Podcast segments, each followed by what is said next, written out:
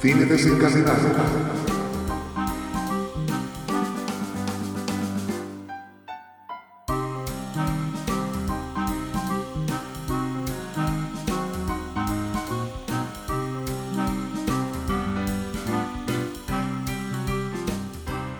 Muy buenas, bienvenidos, bienvenidas a un nuevo podcast de Cine Desencadenado. Si la semana pasada publicamos un episodio dedicado a los estrenos cinematográficos del año pasado, hoy os traemos un episodio dedicado a los estrenos televisivos del año 2021. Los que ganen los seis juegos obtendrán una gran suma de dinero. Intento que sigas con vida. Eso no depende de ti. ¿Porque Dios nos protege? Bueno, tía Lidia dice que no sabemos lo que Dios piensa. Que le den a Lidia. Pues no lo haré más. No, de eso nada. Mira, la verdad es que mis abogados te están dando largas porque los tuyos intentan joderme vivo, así que... ¡Ey, ey, ey! ¿Omniman es tu padre? El destino. Otro accidente del destino. ¿Cuántos accidentes del destino crees que te tocan por vida, Matt? No somos la típica pareja, ¿no crees? Ah, creo que eso nunca se ha puesto en duda. ¡Esa cría te ha dado una paliza! ¡Ah! Y tienes que levantarte de ahí, Alex, y tienes que luchar. Venga, vámonos. Vamos. No puedo bofetearte. Esto es un refugio para víctimas de violencia, pero tienes que levantarte. ¿Seguimos siendo hermanos? Yo soy Nat, aquí tengo a Toxic. ¿Qué tal? ¿Cómo vas? Hola Nat, buenas. Muy bien, aquí con ganitas de, de empezar a hacer este repaso. ¿Tú qué tal? Bien, bien, también lo mismo. Ya sabes que me gusta hacer listitas eh, y bueno, vamos a avisar un poco de cómo va a ir este episodio. En primer lugar, igual que dijimos en el anterior podcast, no somos seres infinitos con tiempo infinito y por lo tanto no hemos visto todas las series y temporadas estrenadas en este, en este 2021 que acaba de finalizar, sino que hemos visto pues lo que hemos podido. Si esto ya pasaba con las pelis, pues con las series todavía se acentúa un poco más porque ver una serie de televisión requiere mucho más tiempo. En segundo lugar, avisar que no vamos a hablar con spoilers de ninguna de estas series y lo que vamos a hacer con las que no hemos visto es decir algunas que creemos que han sido importantes estrenos, que aunque no hayamos visto, creemos que deben estar en un episodio que repasa este año. Y por último, al final del podcast os diremos cuáles han sido nuestras series favoritas de este año. Entonces, Toxic, si quieres, empezamos ya. Vamos directos al grano. Muy bien, pues empezamos. Venga, el orden también, la otra vez lo hicimos de forma cronológica, a medida que se fueron estrenando las películas, pues intentamos seguir ese orden. Con las series, pues no, no hemos pasado esto por el forro y vamos bueno, a hablar. Un poquito sí, un poquito sí que más o menos, al menos las que las primeras que hemos elegido son de la primera mitad del año y las segundas más o menos de la segunda mitad del año, aproximadamente. A ver, no sé yo, porque ya la primera de la que vamos a hablar creo que es más de segunda mitad del año. No, no, no, es de. Bueno, ahora lo decimos, pero no, no, es de principios de año. Bueno, pues vamos a la primera, que sí, tenías razón, es de, se estrenó en abril de 2021, que es Mare of Easttown. Esta serie está protagonizada por Kate Winslet, es una miniserie de siete episodios y trata sobre Mare, que es una detective de la policía de un pueblo pequeñito de Pensilvania, que investiga un asesinato mientras intenta que su vida personal no se vaya al garete. Los dos la hemos visto, esta, ¿qué te pareció? Bueno, para mí es una de las mejores series del año. Me encantó cómo Kate Winslet abordaba este papel. Realmente te creías eh, que ella era policía y que vivía en ese pueblo y además la relación que tiene con, con, la madre es muy palpable, es decir, es muy real. Es como la parte comedia que tiene esta serie. Al final es un thriller, pero sí que es verdad que, tiene partes de comedia que se agradecen porque hay momentos donde la tensión durante los capítulos es bastante acentuada. Entonces, tener una parte de comedia dentro de, de, estos capítulos creo que se agradece. Lo que destacaría es, aparte de lo interesante que es la trama, la inmensa interpretación de Kate Winslet y, por ejemplo, también la participación de Guy Pearce, que yo personalmente hacía tiempo que no lo veía, lo que destacaría es cómo han diseñado, entre comillas, al personaje de Mer, ¿no? Sobre todo físicamente, que esto lo hemos hablado, que es una mujer real. Y a colación de esto, tengo unas declaraciones de Kate Winslet en relación a cómo se construyó su personaje, que dice, es una mujer imperfecta y en pleno funcionamiento, con un cuerpo y un rostro que se mueven de una manera que es sinónimo de su edad, de su vida y de dónde vive. Creo que estamos hambrientos de eso. Es decir, lo que quería Kate Winslet y en general también los creadores y los directores de la serie era dar realismo a este personaje. Es decir, que no saliera una tía guapísima, súper arreglada, súper delgada, que no concuerda con el personaje que nos están presentando, que es una mujer que ha, que ha tenido una vida desastrosa, que sigue teniendo una vida desastrosa y que, y que le cuesta levantarse por las mañanas casi. Sí, estoy de acuerdo. Además hay un momento donde aparece, digamos, medio desnuda y me acuerdo que el, el, director o los guionistas le querían, querían cortar la escena para que no se le viera la barriga a Kate Winslet. Sin embargo, ella se negó porque era como, vamos a ver, es que tener barriga es lo más normal del mundo. Es una cosa que todos nos enfrentamos a ello. Entonces, lo bueno que hace esta serie es lo que tú dices, es darle realismo. Y realmente pocas veces se ve lo que es cuerpo femenino de una mujer un poco más rellenita, de, de, no de lo normal, sino que es lo normal. Exacto. Entonces, creo que eso lo, lo, abordan muy bien. Además, me gustó mucho porque aquí también aparece Chris, Chris Evans, que es el, el Quicksilver del universo de, de, Fox, de los mutantes, y creo que este chico que es así más jovencito, con esta mujer más madura, realmente es lo que suele pasar al revés. Hemos tenido mil veces donde tenemos un hombre de mediana edad con una secretaria o una chica más jovencita que es como más ingenua y que, la, mete en este mundo de la policía. Entonces aquí, cambiar un poco el rol, creo que se ve que es algo más novedoso. Ay, no, un segundo. Me he equivocado, me he equivocado de nombre. Chris Evans no. Evan Peters. Que eso, le he dicho, me, me, he liado con los, con los nombres. Bueno, y eso. Y creo que el, el, este rol entre ellos dos funciona muy bien. ¿Y qué nota le pusiste? Yo le puse un 8. Yo también, yo también. La verdad es que es una de las grandes ¿eh? de, de este año. Para mí, quien no la haya visto, se la recomiendo muchísimo. Que por cierto, está en HBO. Si la queréis ver, ahí la podéis encontrar. Pasamos a la siguiente, que es Cobra Kai. Quería darle las gracias. Pues ya están dadas. ¿Lo de anoche era taekwondo, jiu-jitsu, artes marciales mixtas? Es karate. Karate tradicional. ¿Podría enseñarme? ¿Qué? Nah. Pero por favor, cuando empiece el insti esos me van a amargar la vida. ¿Y a mí qué me cuentas? ¿Qué? Con que supiera un poco de lo que sabe usted, seguro que podría... Déjalo. Ya no practico karate, ¿vale? Además, tengo que buscar trabajo. Pues, ¿por qué no abre una escuela de karate? Se llama dojo. Os explico un poquito de qué va, aunque me imagino que la mayoría de gente sabrá cuál es. Es la secuela de esa película mítica que fue Karate Kid. Esto pasa 30 años después del enfrentamiento final que tienen Johnny Lawrence y Daniel LaRusso. Daniel LaRusso. Daniel LaRusso, perdón, vale. Y bueno, y explica pues cómo están estos personajes 30 años después y lo que les pasa.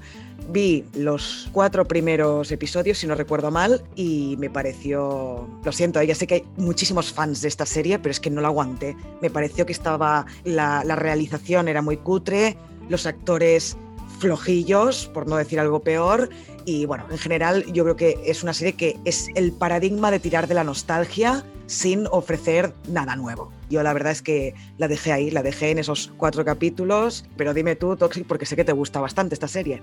Uy, a mí es una de las series que más me han gustado del año también, pero no por su calidad, sino porque ofrecen algo diferente a lo que normalmente estamos acostumbrados.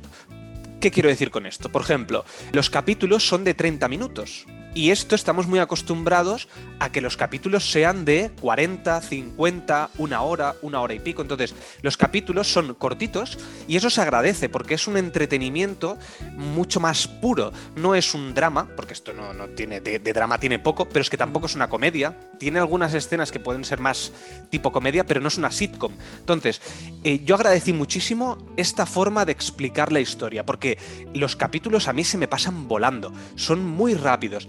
Y eh, sí que es verdad que obviamente tiran mucho de nostalgia, pero una nostalgia que a mí me parecía interesante, sobre todo porque tenemos de protagonista a Johnny Lawrence, que era el, el villano de la primera película de Karate Kid, con el que empatizamos. Y la relación que tienen de eh, Johnny Lawrence con Dali Laruso está muy bien hecho porque siguen como teniendo un enfrentamiento absurdo de cuando eran jóvenes trasladado 30 años después.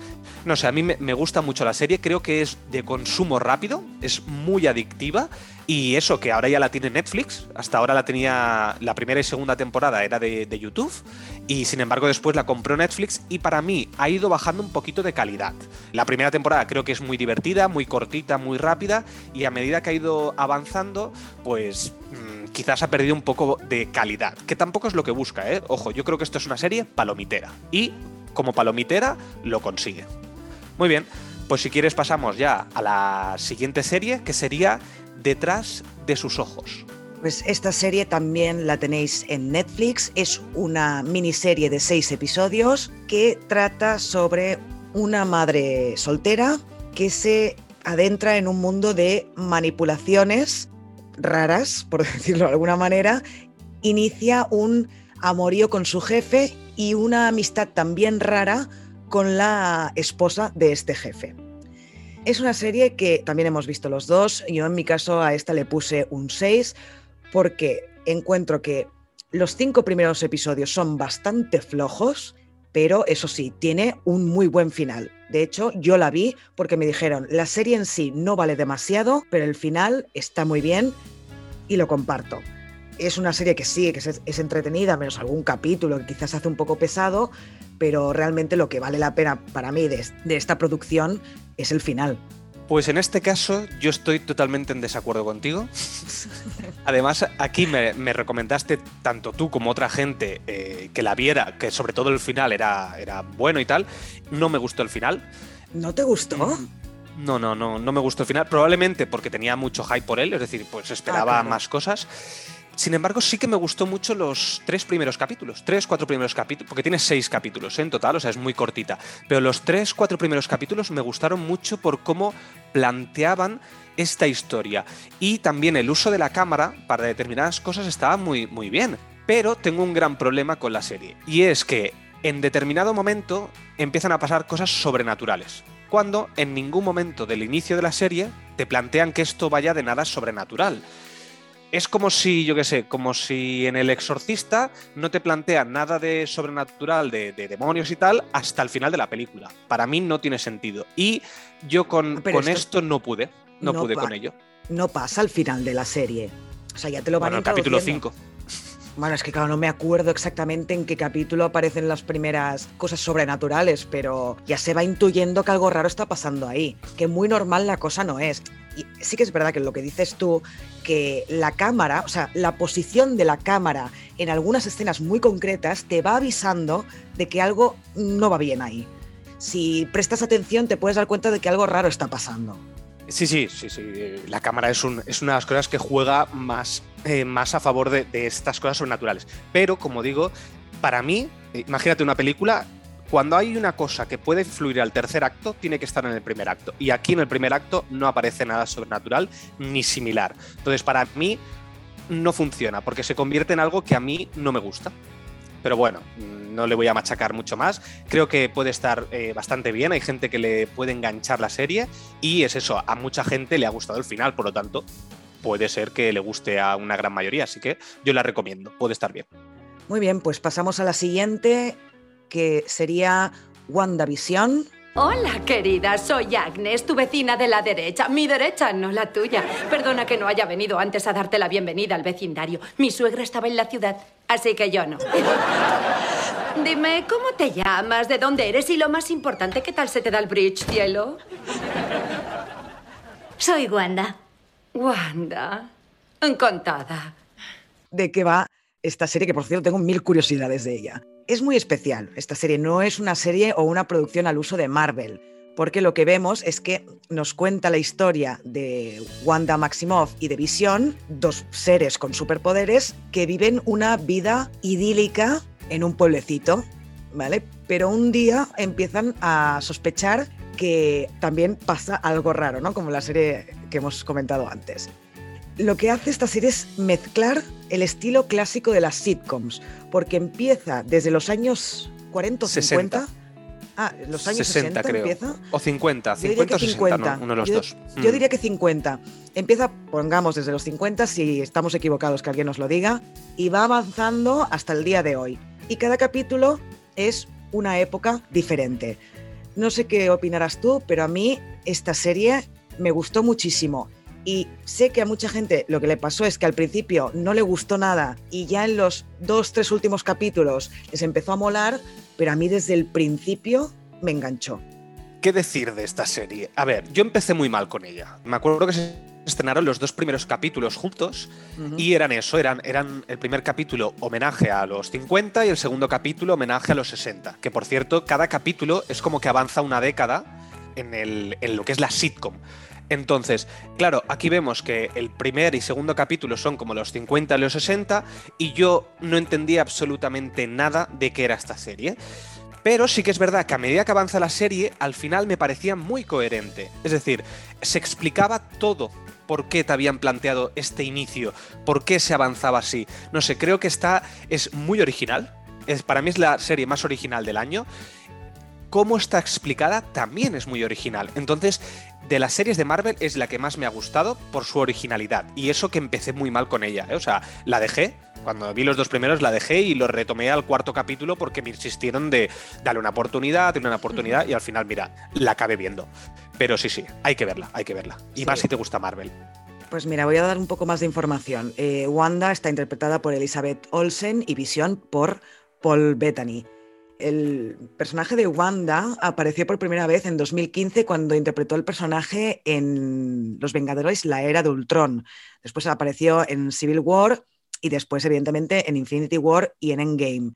Y en este año 2022 la vamos a ver en Doctor Strange, en el multiverso de la locura, que tengo muchas ganas de ver esa peli, por, tanto por Doctor Strange por, como por WandaVision. Y lo que decías tú de que es muy original es que además, tal y como la grabaron, también lo hicieron de forma muy original, porque por ejemplo, los efectos especiales utilizados eran fieles a cada época que iban grabando. Es decir, por ejemplo, en los años 60, pues se utilizó utilería colgada o cortes manuales y, y, efectos también de rebobinado, que era lo que se utilizaba en la década de los 50 y 60 para crear efectos especiales, ¿no? Entonces, a medida que iban pasando las décadas, los efectos especiales también se iban modernizando. Esto, no sé si te fijaste, pero esto estaba No, no. súper bien. Me pareció genial Es que un, lo hicieran así. es un, homena- un homenaje impresionante a todas las series. Y luego, no sé si lo tienes apuntado por ahí, pero hay algunos homenajes de series concretas Sí. muy chulos. Ahora, ahora lo hablaremos. Pero después también, por ejemplo, el director de fotografía, que es Jess Hall, utilizó 47 lentes diferentes para las cámaras, muchos de ellos ya modificados a medida, ¿vale? Para lograr las características que tenía cada periodo o cada década concreta. O sea, se le ocurraron mucho, ¿no? Y lo que dices tú, hay un montón de, guiños en WandaVision. Por ejemplo, uno podría ser, creo que no, de la última década, no, de la anterior, a Modern Family, por ejemplo. Sí, sí, sí, sí. Y después de las anteriores, hay dos que me hacen mucha gracia. Una es la que homenajean a Malcolm, Malcolm in the Middle, Sí. eh, Malcolm el del medio, y esa también estaba muy bien hecho, porque además aparecía un niño que hablaba a la cámara. Entonces, es- era muy, muy palpable de que realmente era homenaje a Malcolm. En la década anterior, que homenajeaban a, a padres forzosos, claro, hay que decir que Elizabeth Olsen es la hermana mayor de las hermanas Olsen, que eran las niñas de padres forzosos. Sí. Claro, verla a ella protagonizando una sitcom homenaje a la que hicieron sus hermanas me pareció curioso y era, era chulo. Sí, sí. Mm. Hay muchos guiños. Está muy bien esta serie. Sí, sí, sí. Muchísimos guiños. Hay muchísimos guiños y por último, lo que así de curiosidad que me pareció muy gracioso es que para las décadas más clásicas, tanto mm, Kevin Feige, que es el presidente de Marvel Studios, como Shackman, que es el que se ocupó de la serie, entrevistaron a Dick Van Dyke para que se les explicara cómo podían hacer mejor las escenas. ¿Sabes quién es este actor? ¿Por el nombre te suena? ¿No? No, ¿quién es? Es el actorazo de Mary Poppins. Pero el antiguo, dices, ¿no? O sea, el Claro, hombre. Yo de la digo original, me refiero. Mary vale, vale. Poppins es la antigua. Es Vale, la vale, Mary digo, porque como Poppins de salió hace poco una, digo, a lo mejor se refiere a alguien de los nuevos, pero no, vale, Hombre, vale, ya sé quién es entonces. Sí, sí, Dick Van Dyke. Pues eso, yo la recomiendo, le puse un 7 porque es que es eso, este está muy bien y a mí me gustó desde el principio, es muy entretenida además y eso a esperar a, a volver a ver a Wanda en Doctor Strange. Yo la recomiendo, pero ojo, creo que hay que avanzar hasta el tercer o cuarto capítulo para que entiendas un poco de qué va la serie, porque si no te vas a perder y a lo mejor la dejas al principio. Pero sí, sí, eh, la recomiendo. Muy bien, pues si quieres pasamos la siguiente, que esta no es una serie nueva, sino que es la segunda temporada o el volumen 2, que es Love, Dead and Robots, volumen 2. ¿Por qué lo hacen? ¿Por qué la gente como usted sigue teniendo críos? ¿Por qué? Porque no estoy tan enamorada de mí misma como para querer vivir eternamente. ¿Y esto es vida? Tener a esa cosa encerrada a ella. Se llama Melanie. ¿De qué va esta serie? A quien no la haya visto nunca, es una, es una antología de 18 cortos de animación un estilo de como Black Mirror. Cada capítulo está destinado a una historia. No tienen ninguna relación entre ellos. Y todos estos capítulos son de animación, no son de en real, digamos. Y cada capítulo tiene una, un estilo de animación totalmente diferente al anterior y cada uno de ellos dura, puede durar desde cinco minutos hasta casi una hora. Para mí es una gran serie, es sobre todo la primera temporada, porque ahora hemos tenido la segunda y ha bajado un poco el nivel, pero bueno, siempre suele ocurrir, sobre todo cuando son así cortos, porque al final son, son cortos de animación, y es muy irregular. Hay algunos que son muy buenos y otros que son muy malos. Tú habías visto la primera, el primer volumen, ¿verdad? Sí, vi el primero, pero ya el segundo no, no me ha dado tiempo a verlo, la verdad. Pero sí, del primero hubo algunos que me gustaron mucho, ¿eh? Sí, a mí también. Por eso yo también le di la oportunidad del, segundo. Y aparte, como dice el nombre, pone Love, Dead and Robots, va de eso, de o amor, historias de amor, o historias de muerte, o historias de robots. Y este, esta segunda temporada, eh, que comienza con un, con un corto muy pequeño, debe durar 10 minutos como mucho. Este te lo recomiendo mucho porque es muy es una comedia, básicamente, donde una aspiradora o unos electrodomésticos se vuelven contra sus dueños. Ay, creo que este lo he visto. Mm, bueno, no sé. Puede ser. Perdona, sigue, sigue, sí. Puede ser. Este es muy chulo para entrar porque es una comedia fácil. Y luego el resto creo que son muy regulares. Algunos son muy buenos y otros muy malos. Mi preferido de esta segunda temporada es Respuesta Evolutiva. ¿De qué va este, este corto? Que sí que es el que recomiendo que debería ver cualquier persona porque está muy bien. Y como no tiene nada que ver con, con el resto, lo podéis ver individualmente. Os explico muy breve de qué va. En un futuro en el que los recursos están controlados por la gente rica, tener hijos está prohibido, o sea, no se puede tener hijos. Y tenemos aquí, el protagonista es un policía que está encargado de controlar que esto, de que los pobres no tengan, no tengan hijos. Y veremos cómo una situación que se desarrolla en, en esta historia le hace llevar a cambiar un poco o a replantearse sus ideales sobre lo que está sucediendo. La animación es de 10, y además la historia está muy bien. Entonces, este concreto os lo recomiendo, es el que tiene mejor nota, al menos en Film Affinity, y lo podéis ver individualmente. Y si os gusta, podéis darle una oportunidad a todo el resto de, la serie. Pasamos a la siguiente. Esta vez, ahora vamos a hablar de Pose o Pose, que creo que tú no has visto ninguna temporada. No, de esta no. Bueno, eh, este año, el año pasado, perdón, en 2021 se estrenó la tercera temporada ¿De qué va Pose? Es una serie eh, sobre la cultura afroamericana y latina también del colectivo LGBTQ más, que cada vez me cuesta más decirlo, en, Nueva York en los años 80. Entonces, lo que vemos es cómo hay personajes que son bailarines y modelos que compiten por trofeos y reconocimiento en la cultura underground de, de la Nueva York de esa época. A mí las dos primeras temporadas me encantaron.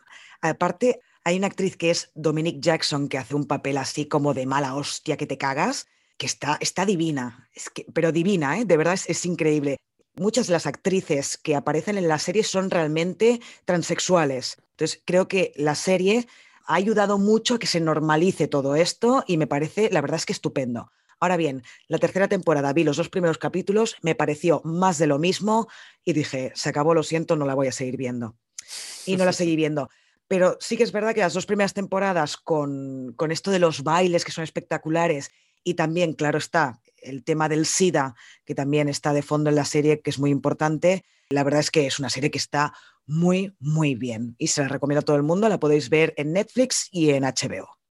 Pues si quieres pasamos a otra de las series Marvel que sería What If o ¿Qué pasaría si? ¿De qué va esta serie, que es animación? Pues explora momentos claves que han habido en el, en el, universo cinematográfico de Marvel y plantea situaciones alternativas sobre algunos de los personajes más importantes de, de estas películas. Por ejemplo, el primer episodio va de, de, lo que sucedía Capitán América, el primer Vengador, que era qué pasaría si en vez de convertirse en Capitán América fuera Steve Rogers, en este caso fuera la agente Carter, ¿qué pasaría? Pues entonces aquí vemos, pues se convierte ella en una superheroína en vez de el Capitán América. Y encima ella además es británica, por lo tanto, en vez de ir con el escudo de Estados Unidos, iría con el del Reino Unido. Y bueno, cada capítulo explora pues, una situación diferente. Por ejemplo, hay una que trata sobre, mm, sobre zombies. ¿Qué pasaría si hubieran zombies en el universo cinematográfico de Marvel. Esto es una cosa que ya sucedía en los cómics. Lo bueno es que también los dobladores de, la animación son los personajes originales, o sea, los actores originales. Y eso también es interesante. En castellano, obviamente, hay algunos que sí y otros que no, pero en inglés, o sea, en su versión original sí que cada uno ha puesto, excepto alguno concreto. Pero bueno, eh, decir que aquí yo te recomendé uno concreto, que era uno del qué pasaría si Doctor Strange en vez de perder las manos, perdiera el corazón. Y uh -huh. creo que para mí es el mejor capítulo de todos y lo recomiendo, porque además yo creo que esta serie puede tener algo que ver con la nueva película que va a salir del Doctor Strange y el multiverso de, de la locura, porque al final esto también va de universos, por lo tanto es posible que tenga algo que ver. Sí, yo solo he visto este cuarto que dices tú, porque es el que me recomendaste, y el último, que, que, es una especie de cierre de todas las historias que han habido antes, imagino, porque los vi ayer, ayer mismo para, para el podcast de hoy, y la verdad es que me gustaron todo y que ya sé que es una serie muy irregular y que hay episodios que no valen demasiado, pero me he animado para, para ver el resto. Y además, la capitana Carter, tú no sé si llegaste a ver una serie que creo que es del 2015 que se llama mm, Agente Carter, que duró dos temporadas y que la cancelaron, pero a mí me encantó esa serie. O sea, me Solamente vi dos, dos, o tres capítulos, lo vi, solo vi. ¿Y no te gustó? No, no, no me gustó. Pues a, a, mí sí, me gustó mucho el personaje, luego me cancelaron la serie, me dio mucha rabia y cuando he visto que salía en What If, digo, coño, voy a verla. Y tengo ganas sobre todo de ver el episodio que le dedican a ella. Es el primero, así que le puedes, sí, sí, sí, puedes empezar por ahí. Lo veré, lo veré. Y, y, está bien, ¿eh? O sea, como tú has dicho, es muy irregular, tiene algunos capítulos muy buenos y otros que para mí son muy malos, o sea, son muy olvidables y al final yo decía, uff, digo, ¿para qué estoy viendo esta serie? Pero sí que es verdad que el último capítulo relaciona un poco todas las historias, porque sí que es verdad que cuando tú lo estás viendo parece que sean como historias individuales, igual que he dicho en, el, en la serie de Love, Death and Robots, aquí no son individuales totalmente, sino que tienen algo en común. Entonces, bueno, yo la recomiendo si te gusta el universo Marvel y además, si eres friki de Marvel, es decir, que te sabes casi todas las pelis, lo he visto todas, es muy interesante porque cambian cositas y se hace entretenido. Muy bien, pues si quieres pasamos al siguiente, que yo no he visto ninguna de las temporadas y se ha estrenado la cuarta temporada este año, que es El cuento de la criada. Una silla, una mesa, una lámpara hay una ventana con cortinas blancas. Y el cristal es irrompible, pero lo que temen no es que nos escapemos. Una criada no llegaría lejos, sino las otras salidas. Las que puedes buscar si tienes algo cortante, o una sábana retorcida y una lámpara. Intento no pensar en esas salidas. Es más difícil los días de ceremonia, pero pensar puede perjudicarte. Me llamo de Fred. Antes tenía otro nombre, pero ahora está prohibido. Ahora hay muchas cosas prohibidas. Bueno, pues ¿de qué va el cuento de la criada? Está basado en un libro de Margaret Atwood y trata sobre una sociedad distópica, en un futuro distópico, en el que se ha implantado una dictadura. Entonces vemos cómo una mujer se ve forzada a vivir como doncella o criada, como su nombre indica, de un, de un matrimonio para darles un hijo y vemos que han secuestrado, entre comillas, o no tanto entre comillas, a un montón de mujeres para que sean criadas de matrimonios que no pueden tener hijos porque estamos en una época en que las mujeres no se quedan embarazadas. Entonces es es horrible. es una serie que, bueno, yo le puse, le tengo un 9 porque me gusta mucho, pero yo conozco mucha gente que la ha dejado de ver porque no puede soportar los acontecimientos horribles que se narran en esta distopía. Hay violaciones, eh, momentos de tortura física, momentos de tortura psicológica, eh, nos plantan un mundo totalmente horrible, horrible. Eso sí, está interpretada magníficamente por Elizabeth Moss, que es la protagonista, que interpreta a June o a Defred, depende de quién la nombre, por Joseph Fiennes, por Yvonne Strahovski, que es la que hace de Serena, de Serena que es la, una de las hijas de puta, bueno, y Joseph Fiennes también, y bueno, entre, entre otras actrices. ¿eh? La historia es impresionante, pero es que la fotografía, a ti que te gusta la fotografía, es una pasada en esta serie.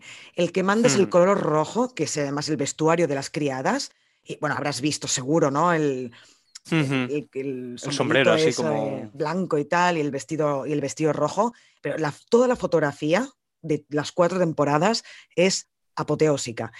Bueno, Margaret Atwood apareció en el capítulo, en el piloto, haciendo de una de las tías, que bueno, esto no voy a entrar tampoco tanto en, el, en, la trama, pero quien la haya visto lo sabrá, hace de una de las, de las tías que le mete un bofetón a, a De Fred y lo volví a, mirar solo ese momento para ver a Margaret Atwood porque me enteré después de que era ella y me hizo gracia. Y la relación entre Serena y Fred está basada en la historia bíblica de Jacob y Raquel, que Raquel no podía quedarse embarazada y entonces Jacob se acostó con la doncella, esta se quedó embarazada y entonces el matrimonio se quedó al, al niño, que es lo que intentan hacer esta gentuza en Gilead, que es el, el país o la nación donde pasa todo esto. Yo decir que solamente he visto un, capítulo y tal y como dices tú, em, lo que me sucedió es un poco eso. Dije, hostia, digo, madre mía, digo, vaya, vaya, vaya mundo distópico que es como muy dramático. Entonces yo dije, uff, esto me tengo que enfrentar en algún momento que esté bien, ¿sabes? Porque creo que, al menos a mí me lo pareció, que no era muy comercial, o sea, no era una cosa de fácil digestión, sino que a lo mejor era algo que te, removía, ¿sabes? por dentro. Te remueve. Y por eso lo la, quiero ver, pero de momento es como, uff, a ver, tengo que estar bien, ¿eh? Para ver esta serie. Sí, sí, sí, si estás mal de ánimo ya vas a acabar al borde del suicidio después de ver, después de ver esta. Muy bien, pues pasamos a la siguiente, que es la miniserie de El Inocente. Mateo Vidal, cuatro años por homicidio. En la cárcel puede que se cargara otro preso aunque nadie lo investigó. Esta mañana negó conocerla, pero miente. Homenaje a un tal Aníbal Ledesma, pareja de la víctima que cumplió condena en el mismo módulo y la misma época que Mateo Vidal. Pronto tendremos sus huellas y seguramente coincidirán con las del presunto asesino. Pero preferiría no detenerlo y seguirlo para averiguar de qué va todo esto. Tu puñetera testarudez no va a costarme el puesto, Ortiz. ¿Entiendes? Pero ¿por qué no voy a terminar lo que he empezado si ya casi tenemos a quien la mató? Porque me acaba de llamar Amanda Prieto, mando principal de la UDE. Serie española protagonizada por Mario Casas. Es una miniserie de ocho episodios que trata sobre eh, una noche, hace nueve años, desde el momento en que están pasando los acontecimientos de la serie, Mateo, que es el personaje interpretado por Mario Casas, interfiere en una pelea y sin querer mata a uno de los chavales que estaban en medio de esa pelea. Entonces, nueve años después, sale de la cárcel porque lo condenaron por homicidio involuntario, es un ex convicto, vemos que tiene una mujer, Olivia, que está embarazada, y los dos están a punto de conseguir pues, la casa de sus sueños. Pero de repente una llamada al móvil de Olivia lo cambia todo y van a pasar una serie de cosas que van a hacer que la vida de Mateo otra vez vuelva a ser una pesadilla. ¿Qué te parece esta serie de Netflix? Creo que es la serie junto al juego del calamar más adictiva del año, incluso por encima del juego del calamar, porque mm, empieza de una manera donde, como lo que tú has descrito es como del primer episodio, ¿vale? De los primeros minutos, cuando acaba el primer capítulo, lo que tú estás sintiendo es, no entiendo qué leches está pasando. O sea, no entiendo nada. No, es que no entiendas lo que está sucediendo, sino que necesitas más información. Entonces, la historia en sí, toda la historia, cuando acabas de ver la serie, bueno, no tiene mucho. O sea, originalidad creo que no tiene, casi. Pero sí que es verdad que la forma en que está explicada, donde cada capítulo tiene como un protagonista, es decir, cada capítulo es una persona, el protagonista, y el resto están como, mm, como de secundarios, está hecho muy bien porque te engancha. Estás es una serie que te engancha, cada capítulo quieres saber más y te va sorprendiendo. Eh, a diferencia del juego del calamar, que luego hablaremos, en esta era como que yo cada vez que acababa un capítulo decía, hostia, no, no sé qué va a suceder. Me parece que es muy imprevisible, sobre todo los primeros capítulos. Luego quizás eh, cuando ya empiezas a, a, a conocer mucha información de toda la historia ya es más fácil que sea predecible. Pero lo que es los primeros capítulos, esa sensación de quiero saber más, quiero saber más, lo consiguen. Sí, sí, es que cada capítulo acaba con un cliffhanger para que te enganches al siguiente y tiene unos tres o cuatro giros de guion que no te los esperas, ¿eh? Y que te quedas en plan, ¡wala! Y te explota la cabeza. O sea que realmente a ver, no es una gran serie, yo le puse un 7 porque me lo pasé súper bien y porque está muy bien escrita, ¿no? Lo que tú dices que está eh, muy bien hecha para que te mantenga en tensión hasta el final casi. Y yo creo que, bueno, pues encima que aparece Mario Casas y que hay que soportarlo y aún así la serie me gusta, pues... Sí. es que, pobrecito Mario Casas, hay veces que dices, "Mm, chico, aprende a, a modular la voz, ¿no? Un poco, a vocalizar. Sí. A ver, aquí hace un papel muy parecido a lo que hacía en, en una de las películas más tóxicas de la historia, que es Tres metros sobre el cielo. Pues por Dios. Eh, ahí hacía un papel de, de, H, creo que se llama el protagonista, que es un tío así como que es muy tóxico y aquí tú lo ves interpretando el mismo tipo de papel.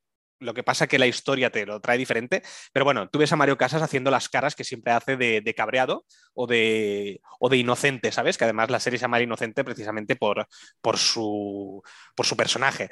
Entonces, eh, bueno, la serie creo que es muy adictiva. Los personajes están muy bien escritos, aunque las interpretaciones no sean sublimes. Pero aquí también tenemos a, Coronado, que siempre que vemos a Coronado, al menos a mí me parece que aporta eh, muchísimo. Él, él, para mí es un hombre, eh, es muy buen actor y siempre que aparece él es un placer verle. Así que si queréis una serie que, de, que tengáis ganas de, de, engancharos, creo que esta es la serie ideal para, para, ver. Sí, sí, estoy de acuerdo. Y no solo José Coronado, ¿eh? aparte están Juana Costa y, y Gonzalo de Castro también. O sea que el reparto yo creo que excepto Mario Casas, a ver que no está mal, ¿eh? porque yo soy un chico que normalmente un actor que no aguanto mucho, pero en esta serie puedo decir que hasta me gustó. O sea que imagínate. Bueno, pasamos a la, a la siguiente. Esta es una miniserie documental que podéis ver también en Netflix que se llama Supongamos que Nueva York es una ciudad. Está dirigida por Martin Scorsese y trata la historia de una escritora y humorista que es súper mega irónica, que es Fran Lebovich, que comparte sus historias sobre la ciudad de Nueva York. Entonces vemos a los dos en pantalla, tanto a Martin Scorsese como a Fran Lebovich. Y realmente yo es que con esta serie me reí un montón porque esta tía es súper graciosa. Y además que Martin Scorsese también se mea, porque él le hace mm. entrevistas y también lo ves, que, lo ves que se parte la caja. Es que está muy bien porque esta tía es que es un puto imán, es un puto imán, te enganchas a ella y, y a sus historias. Y además que sí. se mete y critica a todo Dios, es que no tiene límite. ¿eh? Sí, como tú has dicho, es un, es un personajazo esta mujer. Me recuerda mucho a, a un cómico catalán que también e, era muy irónico y muy ácido en cómo se explica, pero ahora no me sale el nombre. Pepe Rubianes, no, que no era catalán. Este, sí, Rubianes. Sí, ¿No es catalán? ¿Pepe Rubianes? No, no es catalán, pero lo que pasa es que pasó toda su puñetera vida en, en Barcelona. De hecho, siempre su, su, show lo tenía casi siempre ahí en, en el Teatro de las ah. Vale, vale. Pero no, no, catalán vale, no era. Pues es, pues eso, me recuerda a él en ese estilo, en ese estilo de, de, ácido, que además se mete, es eso, se mete con todo el mundo. Es que cuando tú lo estás escuchando a, a esta mujer, cuando la estás escuchando, te sientes como que te está atacando a ti, pero te hace gracia como lo hace. Porque tiene un, un, humor eso muy ácido, no sé. Y si os gusta Nueva York, porque además habla de Nueva York, tal y como dice esto, sí. si os gusta Nueva York, os gustaría ir y queréis profundizar en Nueva York, aquí te pone como la otra cara de la moneda de cómo sí. es Nueva York. Porque normalmente Nueva York lo tenemos como idealizado de las películas y aquí nos, nos presenta un Nueva York diferente. Claro, lo que es para una persona vivir en Nueva York, porque hay un momento que hasta explica cómo caminar por Times Square. Bueno, es que es buenísima. Yo la verdad es que la recomiendo, la recomiendo muchísimo porque os vais a reír y os vais a enganchar a ella. Tenéis que pensar que por algo Martin Scorsese le ha dedicado una miniserie exclusivamente para ella. Pasamos a la siguiente, que esta vez nos toca Invencible. Dime, ¿tan mal ha ido? Lo he forzado bastante. Lo necesita. ¿Es posible que te hayas pasado? ¿Me estás poniendo en duda? Una serie de animación que podéis ver en Amazon Prime. ¿De qué va? Está basada eh, en el cómic con el mismo nombre y trata la historia de Mark Grayson, que es un chico que con 17 años hereda superpoderes de su padre y se convierte en uno de los superhéroes más importantes de la Tierra, junto a su padre, claro. El conflicto viene cuando todos sus sueños, desde que era niño, se, hacen realidad, pero sucede algo que lo cambia todo. Y hasta aquí podemos leer ya sé que, bueno, luego hablaremos de Arcane y lo que tú quieras. Arcane es una serie que te cagas, la mejor serie del año, pero a mí la serie de animación que más me ha gustado de 2021 ha sido esta primera temporada de Invencible, que por cierto ya se ha confirmado que habrá segunda y tercera temporada. Es que me lo pasé teta viendo, viendo estos superhéroes, tío. A ver, a mí me ha gustado mucho, sobre todo eh, los últimos capítulos, porque creo que se construyen muy poco a poco toda esta, esta historia, este universo que nos están planteando, y me costó mucho entrar. Eh, los tres primeros episodios yo no, no, estaba, no acababa de, de estar metido precisamente por el tipo de animación. Es una animación que me recordaba mucho a, al Spider-Man de los 90, ese tipo de animación más tipo dibujo, más 2D eh, sobre todo, y no me acababa de gustar. Ojo, que nos esté escuchando, esto es una serie adulta, es decir, esto no se lo puedes poner a un niño porque es ultra violenta, es la serie más violenta de animación que yo he visto creo, al menos que yo recuerde. Tiene una escena en uno de los capítulos que me parece que, es excesivamente violenta y a mí me puso mal cuerpo. O sea, esto no se lo pongáis a los niños, por favor, porque esto es adulto. Y eso, y bueno, pero que sí que es verdad que, que, tiene, es muy buena, creo que tiene un desarrollo de personajes y un desarrollo de este universo muy interesante y también es una especie de voice, porque eh, la serie de voice es muy similar a esto, o al menos yo lo entiendo un poquito así, que es qué pasaría si los superhéroes estuvieran en la vida real. Pero incluso aquí me parece que está mejor hecho que en The Voice, porque aquí sí que tiene como más realismo, sobre todo en determinadas relaciones con eh, lo que pasaría si hay una pelea en medio de Nueva York, pues que te vas a cargar a gente. O sea, es que es normal, porque si hay gente que le está pegando de hostias, que son superhéroes, pues la gente va a morir. No sé, creo que está muy bien hecha y yo la recomiendo muchísimo. Bueno, yo creo que estaría ahí, ahí con, con The Voice, ¿eh? porque a mí The Voice me encanta, que por cierto, este de 2021 no hemos tenido temporada y yo me cago en todo. Pero bueno, está a punto de salir ya la tercera, si no recuerdo mal, en, en este año, en 2022, y tengo muchísimas ganas de verla. ¿Tú te acuerdas cuando hicimos, no me acuerdo qué podcast, creo que fue el de Arcane, que me dijiste, no, no fue el de Arcane, bueno, da igual, me dijiste que Omniman, que es el padre de, Invencible, se parecía mucho a J.K. Simons, a, Jonah Jameson de Spider-Man, que es el actor J.K. Simons. Pues ¿Sabes quién pone la voz a Omniman, no? J.K. Simons. Claro. Es, muy heavy, tío, es muy heavy. Y, además que salen muchos de los actores de The Walking Dead. Yo eso ¿Ah, me enteré hace poco. Sí, por ejemplo, el chaval que le pone la voz a Invencible es Glenn, es el actor Steven Yeun, Glenn de The Walking Dead. Y bueno, es que si no...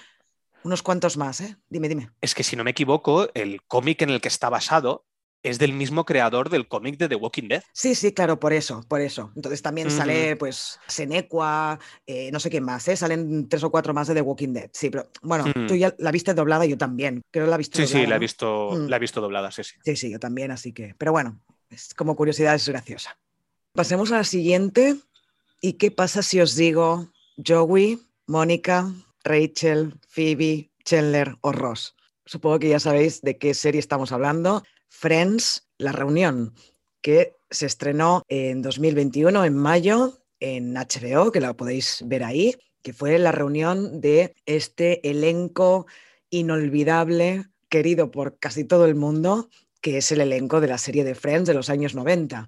Bueno, y aparte también pudimos ver a otros personajes secundarios como a James Michael Tyler, que hacía de, de Gunther, que lamentablemente murió el 24 de octubre de 2021, que me supo fatal. Pobrecito, estaba enfermo. De hecho, ya en la reunión no aparece en persona, sino que es una videollamada porque se ve que ya se encontraba bastante mal. Y también tenemos a la actriz que hacía de Janice, que es Maggie Wheeler, diciendo, oh my God, otra vez, que creo que es la, la mejor aparición de, de, todo el capítulo este. Y bueno, también tenemos a Tom Selleck, que hacía de, de Richard y tal. Bueno, yo, ¿qué, qué, qué voy a decir? Que soy tan fanática de Friends que me encantó. Sé que objetivamente esa reunión no tiene nada a nivel cualitativo, pero lloré tanto, me gustó tanto verlos otra vez, me gustó tanto que recrearan otra vez el apartamento de Mónica y el Central Perk. eh, y verlos por primera vez públicamente a todos reunidos, porque sí que se habían reunido en casa de uno, en casa de otro, y habíamos visto alguna foto de Instagram y tal, pero públicamente no se reunían desde que finalizó en 2004 Friends. Y yo creo que para muchos ha sido uno de los eventos televisivos del año, como mínimo para mí lo ha sido. No sé qué opinas tú, que puedes ser un poco más objetivo con este tema. Bueno, tú sabes que a mí Friends es la sitcom que más, que más me gusta de la historia, básicamente. Me parece que es un capítulo, bueno, más que un capítulo, es un documento, un evento televisivo muy nostálgico y que todo fan de Friends debería verlo porque incluso hay momentos donde se te puede escapar alguna lagrimita, porque creo que es muy nostálgico. Pero sí que es verdad que es totalmente olvidable. Yo ahora, sinceramente, casi no me acuerdo de nada de, de lo que pasó en, en esa reunión. Pues yo sí. Me gustó, me lo pasé muy bien, me lo pasé muy bien viéndolo, pero creo que, como tú has dicho, no aporta absolutamente nada. Me hubiera gustado más que hubieran hecho algo un poco diferente, quizás. Yo me esperaba algo no tan nostálgico. Me gustó mucho la parte que, que eso, que, que entran al set que habían, habían montado del, del Central Perk y de, de la casa de, de los dos, de los dos vecinos, digamos, de Joey y Chandler y de Rachel y Mónica. Me gustó mucho todos esos escenarios y cómo entraban y cómo hablaban ahí, pero después esa, esa, esa entrevista que hacen en el sillón con, con el presentador este estadounidense, que no sé ni, ni cómo se llama, que es la, el buena fuente estadounidense, digamos, no me acabó de convencer porque digo, pff, vale, no sé, ahora que lo veo eh, con, con, perspectiva de hace ya medio año, creo que hubieran podido ser más épico y más, más chulo. Y habían personajes como Ross, David Swimmer, que yo no los notaba ni siquiera cómodos en, en lo que estaban haciendo. Entonces, creo Vale, que está bien, que pero que- cada vez me pesa más. No la volvería a ver. Yo creo que el que no estaba cómodo era Matthew Perry, Chandler. O sea, ese tío algo le pasaba, ¿eh? Algo le pasaba porque es que no, casi no dijo nada. Pero bueno, a mí me Hmm. encantaron las relecturas de guion, algunas confesiones sí, que hicieron en, sí el- en aquel sillón. Incluso alguna mm, aparición de esta gente, ¿no? Lady Gaga cantando el Smelly Cat con, con Lisa Kudrow también me pareció épico. Hubieron detallitos que a mí, yo ya te digo que me encantó, lloré y me da igual lo que diga la gente. que, que, claro, lo volveré a ver y varias veces seguramente. O sea, soy, soy muy fan, ya lo sabes. Bueno, Una pues, cosa, dime, una cosa dime. que quería decirte de ahí, que el otro, que hoy lo estaba, mm, estaba mirando, lo que es el, el documental, estaba repasando alguna cosa para preparar el programa, y no sé si te diste cuenta que el, el doblaje, porque claro, tú lo habrás visto en inglés, supongo, en Sí, subtitulado, claro. Y yo lo vi en su momento subtitulado, pero ahora lo he visto doblado. Y han cambiado la dobladora de, de Mónica. Cuando hace las No, no, escenas no es antiguas, que la hayan han cambiado. cambiado. Murió la dobladora de Mónica. Sí, pero me refiero que el, el- el doblaje que de las escenas antiguas Ah, lo que han lo han cambiado. hecho. Ah, La han Pues no hecho sé con la nueva, seguramente para que encaje la voz de, de que Ah, están en la reunión. Me imagino Claro, que es por eso. Pero sí, sí, y me parece curioso y era para, para decírtelo. Mm. Pues me En parece fin, muy mal, pues- ¿qué quieres que te diga? ¿Para, también, la digo. cambias? Si ya todo el mundo sabe que, la no. doblaro- que la dobladora murió, pues todo el mundo puede entender que la dobladora que esté doblando la reunión, o sea, lo que dice Courtney Cox en 2021 no va a ser la misma voz en castellano de la de la serie. O sea, lo encuentro Correcto, absurdo. eso me pareció, Sí, sí, me sí. pareció absurdo. Venga, va, pues pasamos a la siguiente. Vamos a hablar, a hablar de Cruel Summer, que ya hicimos un podcast exclusivo de, de esta serie junto a otras series adolescentes. Y bueno, tal y como acabo de decir, es una serie adolescente. Es un thriller que va de, secuestros, digamos. Bueno, esto sucede en una pequeña ciudad de Texas donde una adolescente, que es Kate Wallis, es secuestrada. Cuando, cuando empieza la serie, digamos, sale de este secuestro porque ha habido un tiroteo y han, y han matado al, al secuestrador. Donde empieza el conflicto de esta serie es cuando esta chica acusa a una de sus amigas o examigas de que la vio en este secuestro. Y ahí empieza todo. Ya es un, es un thriller que está bien, que podéis ver en Amazon Prime, pero que tampoco es nada del otro mundo. Es una serie bastante adictiva también. Sobre todo está hecha de forma muy original porque hay tres espacios temporales, ¿no? Pasa en tres años diferentes y consecutivos, en los años 90. Y entonces la forma de explicarnos la historia es original y está muy bien hecha, pero la historia en sí tampoco no, no, no da para más. Es una, una serie correcta, correcta para pasar el rato y que está bien.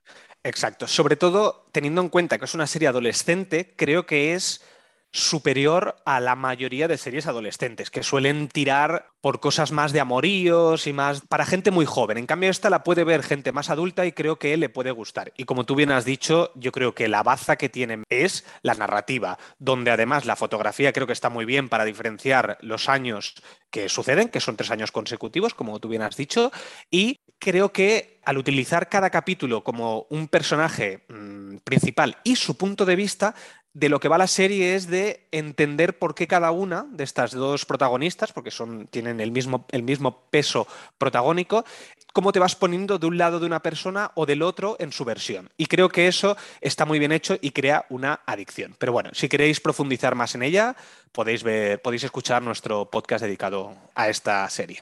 Muy bien, pues si quieres pasamos a otra serie que está, creo que sí que es, estaremos de acuerdo en que tiene una calidad muy alta y posiblemente, y mucha gente nos diría, que es la serie del año. Bueno, la temporada del año porque es una serie del 2018, pero en el 2021 se estrenó la tercera temporada de la serie Succession. Lo vas a hacer guay, tranqui, no te preocupes. ¿Sabes batear? Sí. Fenómeno, porque te voy a dar un millón de dólares si haces home run. Hablo en serio, ¿de acuerdo? ¿Va, ¿Va, en serio? Sí, va en serio. Un millón. Cariño, ¿dónde está el... tu bolso?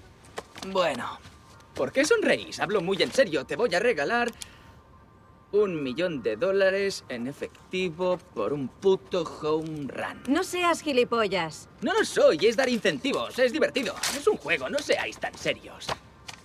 ¿Eh? Hay testigos. Suerte, tengo fe en ti.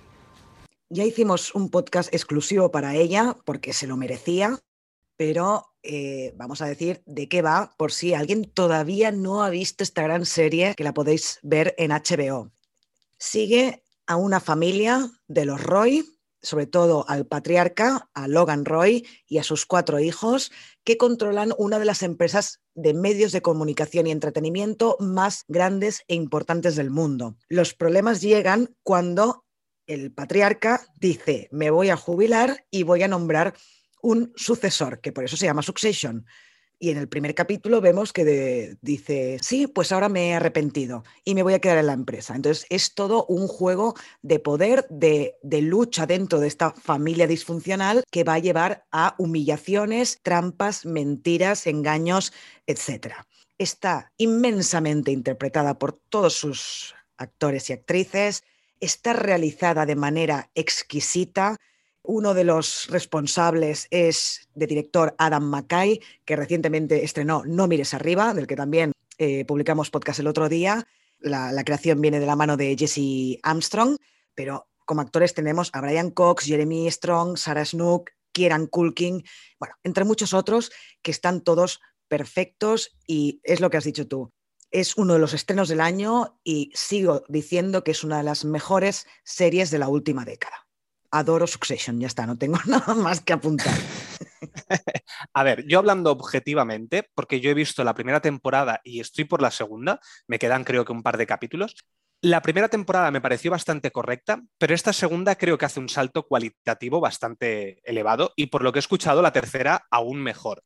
Es una serie que a mí personalmente no me engancha porque creo que mmm, personalmente yo soy muy de otro tipo de series. A mí lo que hablan de negocios, lo que hablan estos de, o sea, lo que es las luchas de poder, lo que es el realismo, lo que es la parte real, me cuesta mucho entender. Yo me, pierdo bastante en este tipo de, series, pero hablando objetivamente, sí que es verdad que esta serie es muy buena. O sea, es de las, yo podría decir que es de las mejores de este año.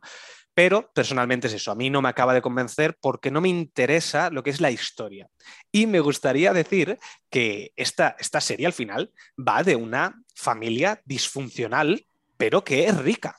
¿Qué quiero decir con esto? Tenemos, por ejemplo, eh, vas a flipar con lo que te voy a decir, como siempre, Uy, pero ver. hay, por ejemplo, una serie que se llama Shambles, no si tú lo has visto. No, Shameless no la he visto. Vale. Es, es, de una familia disfuncional, pero en este caso pobre. Y obviamente no tiene absolutamente nada que ver con esto. ¿eh? Pero me refiero que yo cuando vi Shambles dije, bueno, esto es una, una familia que es, está, están todos como atacándose unos a otros, hacen unas barbaridades unos a otros que tú dices, esto es imposible que se lo perdonen y que sigan siendo familia. Y aquí me pasa lo mismo en Succession. Tú dices, cuando empiezas a verla, dices, ¿cómo puede ser que este padre, que es un, vamos, es un psicópata casi, como, como es, pero que en el fondo se quiere a su familia? Explora muy bien lo que es la familia al final y sobre todo una familia disfuncional pero con mucho dinero. La relación que tiene entre personajes y sobre todo la interpretación de Brian Cox es sublime. Es una interpretación que, que yo cada vez que lo veo digo, es que me quedo embobado ¿eh? realmente cómo lo hace porque lo hace muy bien. Es impresionante, sí, sí.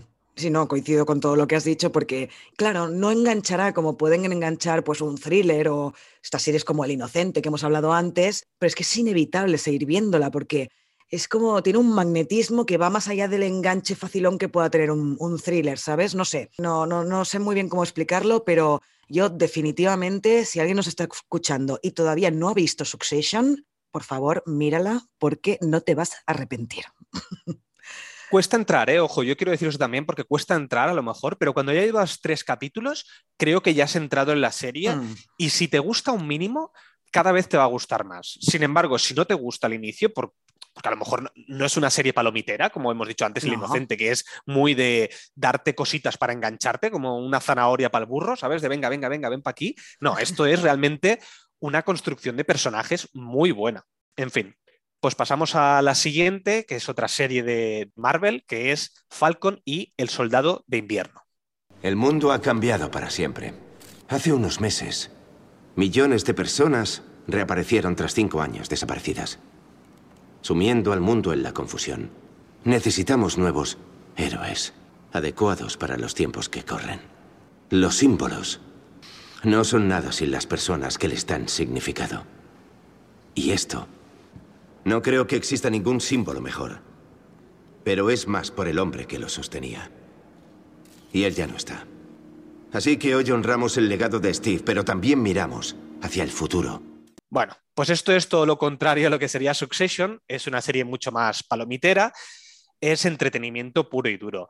Es una serie bastante de acción, que continúa bastante lo que sería la primera fase del universo Marvel, es decir, si te gustan películas como Ant-Man o Spider-Man Homecoming o la primera de Thor, todo este tipo de películas donde se construye inicialmente un personaje, pues esto es bastante parecido. Para mí es la serie más floja de Marvel. Eso sí, aún no he acabado de ver Ojo de Halcón, así que de las otras que hemos tenido, que sería WandaVision y, y Loki, creo que es la más floja. Eso sí, es muy entretenida, te lo puedes pasar bien porque tiene bastante acción, cada capítulo tiene alguna escena de acción que puedes ahí eh, meterte en ella. Y bueno, aquí exploramos, o sea, de qué va la, serie, es el relevo de Capitán América. Capitán América, como todo el mundo sabe, eh, al final de Endgame ya desaparece este personaje y alguien tiene que tomar su relevo. Y le dio el, le dio el escudo a Falcon. Y bueno, aquí exploraremos cómo eh, Falcon y el Soldado de Invierno quieren mantener el símbolo de Steve Jobs. Ay, de Steve Jobs, perdón. De, ay, ¿cómo se llama ahora? Steve.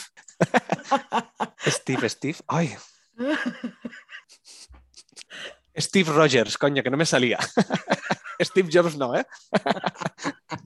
Steve, Steve, Jobs, eh, como mucho, tendrían que tener, Falcon lo que haría sería tener un nuevo iPhone. en fin. Steve Rogers, el relevo de Steve Rogers. Y bueno, en fin, que la serie es muy entretenida y si os gusta el universo Marvel, aporta poquito, pero bueno, algo aporta y para el futuro, la futura película de Capitán América, será muy necesario ver esta película. Ay, perdón, ver esta serie. Uy, ¿cómo, estás, eh? Muy bien. Eh, ¿Tú no, la has visto, no esta? No, no la he visto, así que no tengo nada que decir. Si quieres, pasa a la siguiente. Muy bien, pues la siguiente es Loki. Los guardianes del tiempo. La sagrada línea temporal. ¿Quién se traga esas bobadas? Señor. Ese tío no me ha dado ticket. Yo le he pedido ticket, uno. señor. Le estoy diciendo que se lo he pedido. Señor. ¿Qué pasa? ¿Me vas a levantar la voz, cabeza cubo?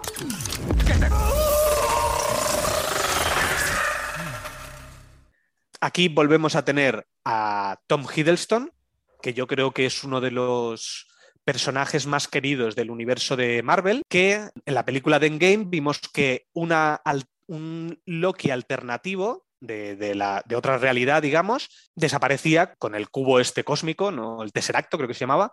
Y mm. bueno, aquí vemos una serie que está basada en este personaje y de lo que va es del tiempo. Aquí tenemos una, una asociación o una empresa, digamos, que se llama AVT, que lo que se dedica es a controlar el tiempo. Que si, por ejemplo, eh, lo que hemos dicho en la otra serie de What If, que si alguien, si alguien hace algo diferente a lo que tiene que estar destinado a hacer, crearía una nueva línea temporal. Por lo tanto, lo que hace esta, esta asociación, esta empresa, es eliminar estas líneas temporales donde solamente haya una línea que se llama la línea sagrada del tiempo. Es muy irregular, a mí me gustó, algunos capítulos me parecen muy buenos y otros me parecen muy malos.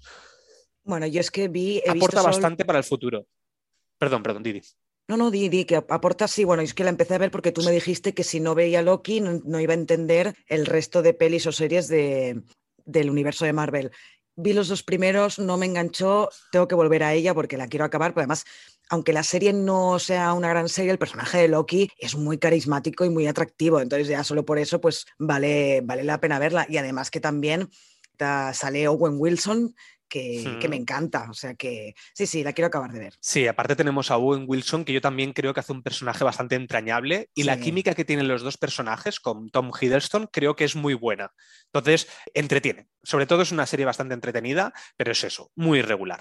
Muy bien, pues continúo yo porque esta tampoco la, has visto tú. Ya ves que yo miro muchas series, la mayoría bastante malillas, o flojitas al menos. ¿Qué va, qué va? bueno, flojitas, o lo que sí que es verdad que yo soy mucho más de ver series comerciales, que a lo mejor tú te gusta más, más el cine independiente y tal, pero bueno, continúo. La que yo he visto aquí también es La Remesa Mala, que es una serie de animación de, Star Wars, que si habéis visto Clone Wars, pues básicamente es una continuación de, ella. Aquí lo que exploramos es esta remesa mala, que es son cinco o seis clones que son diferentes al resto de clones. Mm, si sois fans de Star Wars, tenéis que verla, dar una oportunidad. Es muy regular también, mm, tiene capítulos que están bien, pero hay otros capítulos que son puro relleno y no aportan absolutamente nada. Pero bueno, esto ya pasaba con, con Clone Wars o Rebels. Entonces, eh, no tengo mucho que decir de ella, simplemente eh, ¿No? porque es bastante mm, como Clone Wars. Es que si, habéis visto Clone Wars es lo mismo, básicamente. Es como una nueva temporada de Clone Wars. Aquí no aparece ni Steve Jobs, ni Bill Gates, ni nadie del estilo. no, no, no, aquí no. Lo bueno que tiene Star Wars, que me gustaría decir, es que tiene un universo donde los eventos generales hacen que las series que, van ocurriendo sean relacionados con esto. Por ejemplo, aquí lo que tenemos es la orden, la famosa Orden 66, que ocurría en Star Wars en el episodio 3, que es cuando todos los clones del Imperio, o de la República, mejor dicho, se convertían en malos. Esto es como el evento eh, que, que diferencia entre la primera trilogía de precuelas de Star Wars con la segunda trilogía original de los años 80. Pero bueno, que si eres fan, fan, de Star Wars, mírala. Si no eres fan de, Star Wars, no vale la pena. Bueno, pues sigamos adelante. Ahora sí vamos con uno de los estrenos del año, que es La Asistenta. Esos tíos pueden decir lo que quieran. Pero eres una buena madre. No, nunca tendría que haberme ido. Claro que sí. Es un buen padre. Es un buen padre y madre y adora y ahora se estarán acurrucando juntos y yo estoy sola en este refugio al que no pertenezco. Estás aquí porque abusó de ti. No abusó de mí. Le pegó a una pared encima de mi cabeza y no hice nada al respecto. No presenté una denuncia ni llamé a la policía. A la mierda la denuncia. Golpear una pared a tu lado es abuso emocional. Antes de morder, siempre ladran. Antes de pegarte, pegan cerca de ti. La próxima vez iba a ser tu cara y lo sabes. Esta serie de Netflix ha arrasado ha arrasado con buenas críticas, tanto de, gente que, se dedica a la crítica televisiva o cinematográfica como, como de los fans. ¿De qué va la asistenta? Es una miniserie de 10 episodios en el que una madre soltera se pone a realizar trabajos domésticos para llegar a fin de mes mientras lucha contra la indigencia y la absurda burocracia. Todo esto pasa con una historia de fondo sobre maltrato de género en el que ella, Alex, la protagonista, ha tenido que salir por patas de su casa con su hija porque eh, su novio es un maltratador. ¿Qué te pareció? Me gustó muchísimo. A nivel eh, de actuación, creo que es la, junto a Kate Winslet, creo que es la actuación del año, en series me refiero. Me encantó a Margaret Qualley, que también tenemos a la, a la madre, que esta sí que era más, era más famosa, pero es que ella creo que la hace de una manera brutal. Te crees realmente lo que está sufriendo en cada momento. Es una serie donde es totalmente protagónica ella, no hay casi actuaciones corales. Eh, tenemos secundarios, obviamente, pero la historia es la historia de ella únicamente. Y la relación que tiene con la, con la niña creo que también está muy bien. Y una cosa que explora era el maltrato psicológico. Estamos muy acostumbrados a solamente a ver el maltrato físico, pero aquí creo que es una serie que todo el mundo debería ver para intentar entender un poco qué es el maltrato psicológico, porque está muy bien explicado y sin intención de, darte un posicionamiento contra eh, los hombres, que eso hay gente que se la ha tomado como a lo personal, y yo que soy hombre, pues no es una crítica al hombre, es una crítica a determinados perfiles de hombre que son maltratadores psicológicos y que parece que si tú no pegas a una persona no la estás maltratando. Y sin embargo aquí se explora muy bien y muy correcto y muy interesante. Yo creo que todo el mundo debería verla porque es muy educativa. Sí, yo también. Bueno, y aparte, cualitativamente hablando, el montaje es espectacular. Las interpretaciones también, ya, ya lo hemos dicho, pero es que todo, o sea, eh, también hicimos un podcast bastante largo sobre la asistenta, al que mm, os recomendamos porque hacemos ahí un análisis capítulo por capítulo y en el caso de los dos últimos, pues es que ahora no podemos decirlo porque no podemos dar spoilers, pues creo que ahí se, dijeron cosas interesantes, ¿no? Por decirlo. Decir también que narrativamente es lo que tú has dicho, no me acordaba ahora porque estaba así como despistado, pero eh, lo hablamos en el podcast también, que es el uso de determinadas cosas, como por ejemplo en el primer capítulo, pues cuando tiene 20 dólares, como cuando compra cualquier cosa va bajando este dinero y nos lo enseñan en pantalla. Y eh, hay otro momento donde hay una canción, donde ella se imagina cosas. No sé, creo que, como tú has dicho, la parte mm, narrativa visual está hecho de manera estupenda. Nada, solamente quería acotar esto. Muy bien, pues si quieres pasamos a otra serie, que esta creo que tú no la has visto, que es Katla. No, no la he visto, no. Vale, pues esta serie quizás a ti te podría gustar, aunque creo que es una serie bastante mediocre. No es muy buena, es una serie islandesa y tiene un ritmo muy lento. Me recuerda bastante a la película que reseñamos que era Lamp. es muy parecida. Eh, los paisajes, además, la fotografía usada también e, es muy similar. El ritmo es muy similar. Me da la sensación de que en Islandia se utiliza mucho este tipo de, recursos. Puede ser, puede ser. Eh, pero ¿de qué va esta serie? Esta serie es de Netflix y la, de lo que trata es de que em, ha habido una erupción de un volcán que está en, Islandia y de repente aparece una mujer que es un clon de otra persona que sale del volcán y llega al pueblo que está ahí al lado. Y no se sabe quién es, viene así, bueno, en la portada de la serie si lo veis veréis que es una persona que viene como entera, como si estuviera eh, hecha de cenizas.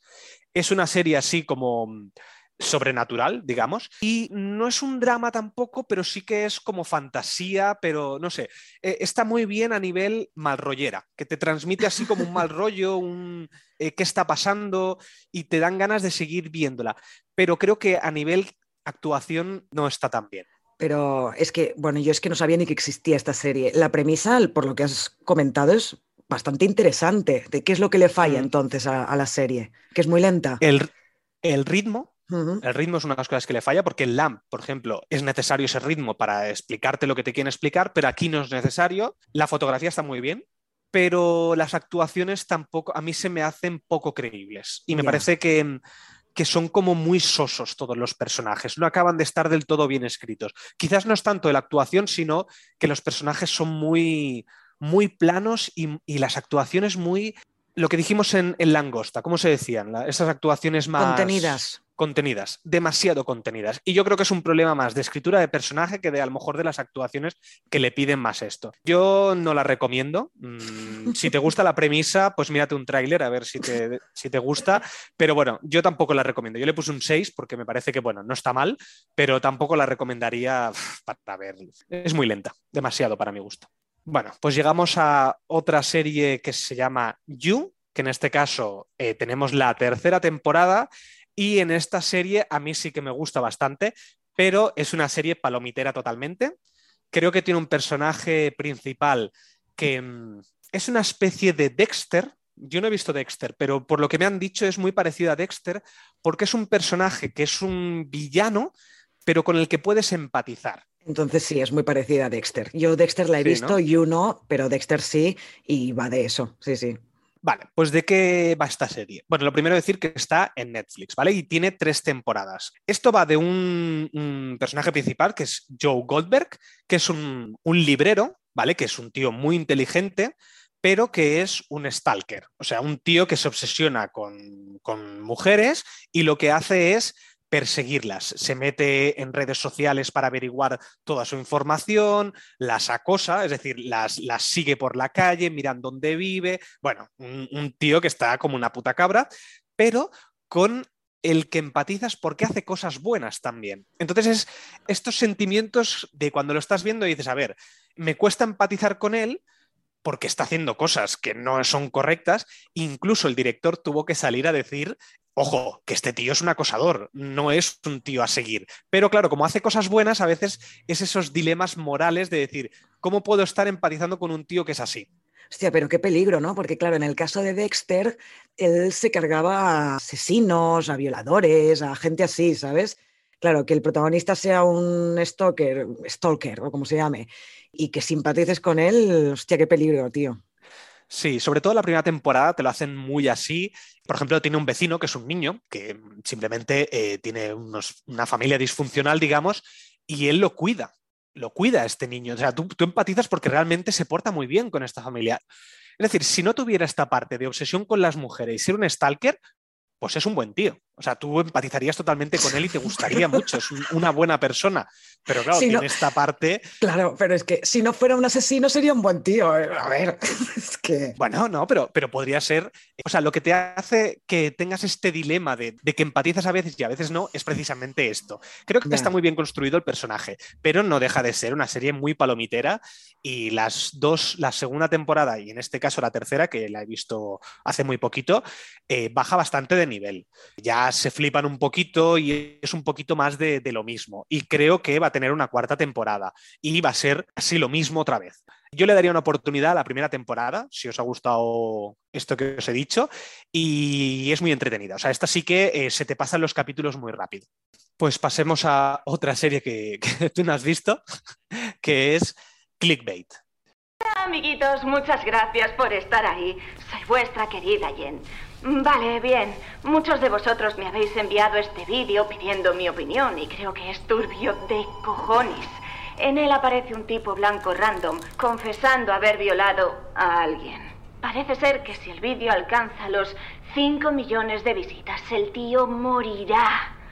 Contadme qué opináis vosotros en el apartado de comentarios y por favor, no olvidéis suscribiros. Gracias, adiós. Como habréis podido escuchar en el audio, eh, esta chica que está hablando es una, youtuber, ¿vale? Que reacciona a cosas y de lo que va es de un hombre que ha sido secuestrado que está diciendo que ha violado a una persona, que si llega a los 5 millones de visitas el vídeo, lo van a matar en directo. Entonces, esta es la premisa. Creo que la premisa es bastante suculenta, es decir, te entran ganas como de, de verlo. Y me recuerda un poquito a uno de los primeros capítulos de Black Mirror, donde al final se explora también cómo los humanos tenemos esta curiosidad o estas ganas de, de, ver este tipo de cosas. Porque si te dicen, no, que si con 5 millones de visitas eh, vamos a matar a una persona, la gente sigue mirando un vídeo que tú dices, eh, vale, es un violador, se supone al menos, y, y, tú lo estás mirando para que lo maten, sin un juicio, sin un nada. ¿Por qué? Porque al final es como el interés, el, ay, vamos a ver qué hace. Hmm. No sé, la premisa es muy buena. Los primeros capítulos creo que están muy bien porque son muy interesantes, te, te entran ganas de seguir viendo. Pero sí que es verdad que a mí lo que es la resolución de esta historia cada vez va bajando más hasta que se convierte casi en un Deux Ex Machina al final y no me acaba de convencer.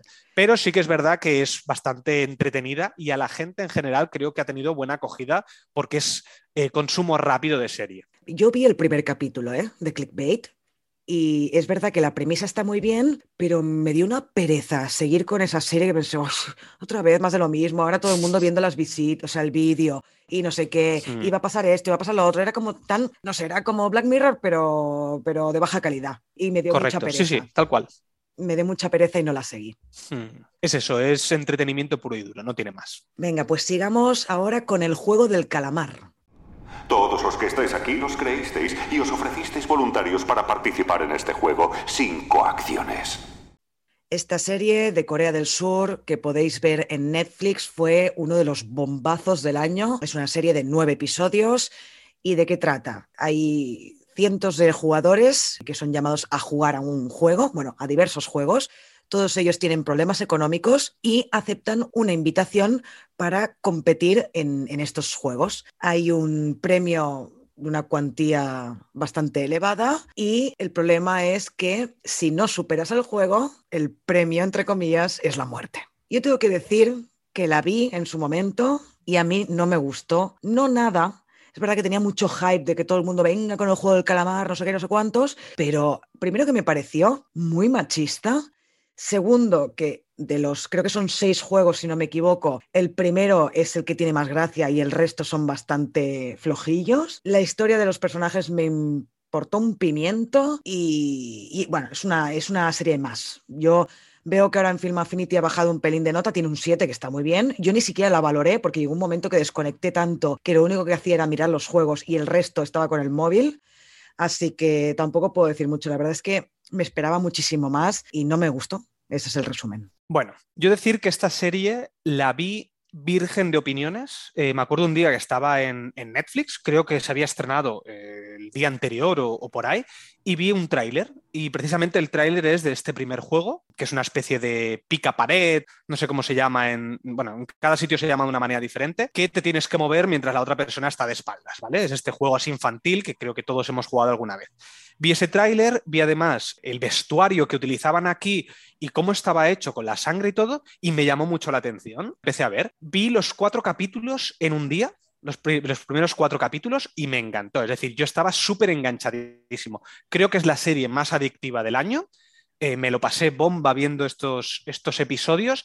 Incluso la, la, la recomendé en, en, grupos así que, que yo he estado de, de, cine y tal. Pues a mí me la recomendaste, sí, sí a ti te la recomendé. Y en mm. ese momento aún no se había hablado casi nada de ella. Y llegó un momento que, o sea, yo, eso, al día siguiente me vi los otros cuatro y después otros, o sea, en tres días o menos ya me había visto toda la serie. Me pareció que es muy adictiva, de calidad. Bueno, las actuaciones son muy sobreactuadas, pero también es el tipo de cine de Corea, también ese, esa actuación es muy coreana. Es muy diferente a lo que estamos a lo mejor acostumbrados a, a Hollywood o en Europa. Pero bueno, creo que está muy bien, es muy adictiva, los juegos me gustaron mucho, pero no es lo que más me gustaba. A mí me gustaba mucho los personajes y cómo estaban hechos, las relaciones entre ellas, pero no me gustó casi nada lo que es la resolución final de, esta serie. No me gustó, pero yo la recomendé y creo que está muy, está muy bien. Es, eh, le, eh, le puede gustar, yo creo que a una gran mayoría de gente, pero también tengo que decir que incluso te dije de hacer un podcast, pero llegó un momento que te lo juro que yo casi la odié porque había tanto, tanto excesivo que era como que decía, por favor, parar ya con esto, porque es que me estoy agobiando solamente de, de pensar en esta serie, porque a mí me gustó y le puse un 7, o sea, creo que está muy bien. Pero joder, o sea, yo creo que al final la estaba odiando por el resto de opiniones, cosa que no se debería hacer tampoco, porque al resto le guste, no te tiene por qué no gustar a ti. Pero claro, Exacto. era como el exceso, ¿sabes? El exceso constante de, de, de, de, cosas que te ponían. Que si, en, me acuerdo por la mañana en la tele, que, no te, que eran informativo y tal, hablaban de cosas de, y decía, pero vamos a ver, por favor, dejemos un poquito esto, pasarlo y me agobié muchísimo. Pero bueno, la serie en sí yo la recomiendo, si no la habéis visto os lo podéis pasar bien, pero teniendo en cuenta que tampoco es una serie que tenga una calidad alta, simplemente es muy entretenida, muy adictiva y muy palomitera. Sí, pero además esta serie estaba escrita desde el 2008, ¿eh? pero no había ninguna productora que se hiciera cargo del proyecto. Al final Netflix lo aceptó e hizo bien porque se ha forrado gracias al juego del calamar, pero desde el 2008 nadie lo aceptaba por, porque es demasiado violenta. Sí, sí, aparte utilizando juegos infantiles. O sea, Claro, también es Y tú sabes lo de... como- ¿Sabes lo del teléfono? Se ve que No. en la serie, ahora ya no lo puedes ver, ¿eh? pero en el momento que se estrenó la serie en Netflix, en, el, en no sé qué episodio salía un número de teléfono. Y ese número de teléfono era real, era de una persona, de un coreano, pobre hombre, que se ve que recibía 4.000 llamadas al día. Sí, sí, es verdad. Me he acordado, me he acordado. Ahora que lo has dicho, es verdad que también salió en las noticias. Sí, Sí, bueno, sí, que sí, salieron tantas claro. noticias del juego del calamar que. Sí, y luego, me- claro, ahora lo han, lo han montado, lo han editado y ya no aparece el número del teléfono del pobre hombre en la serie, pero tú imagínate qué putada, tío.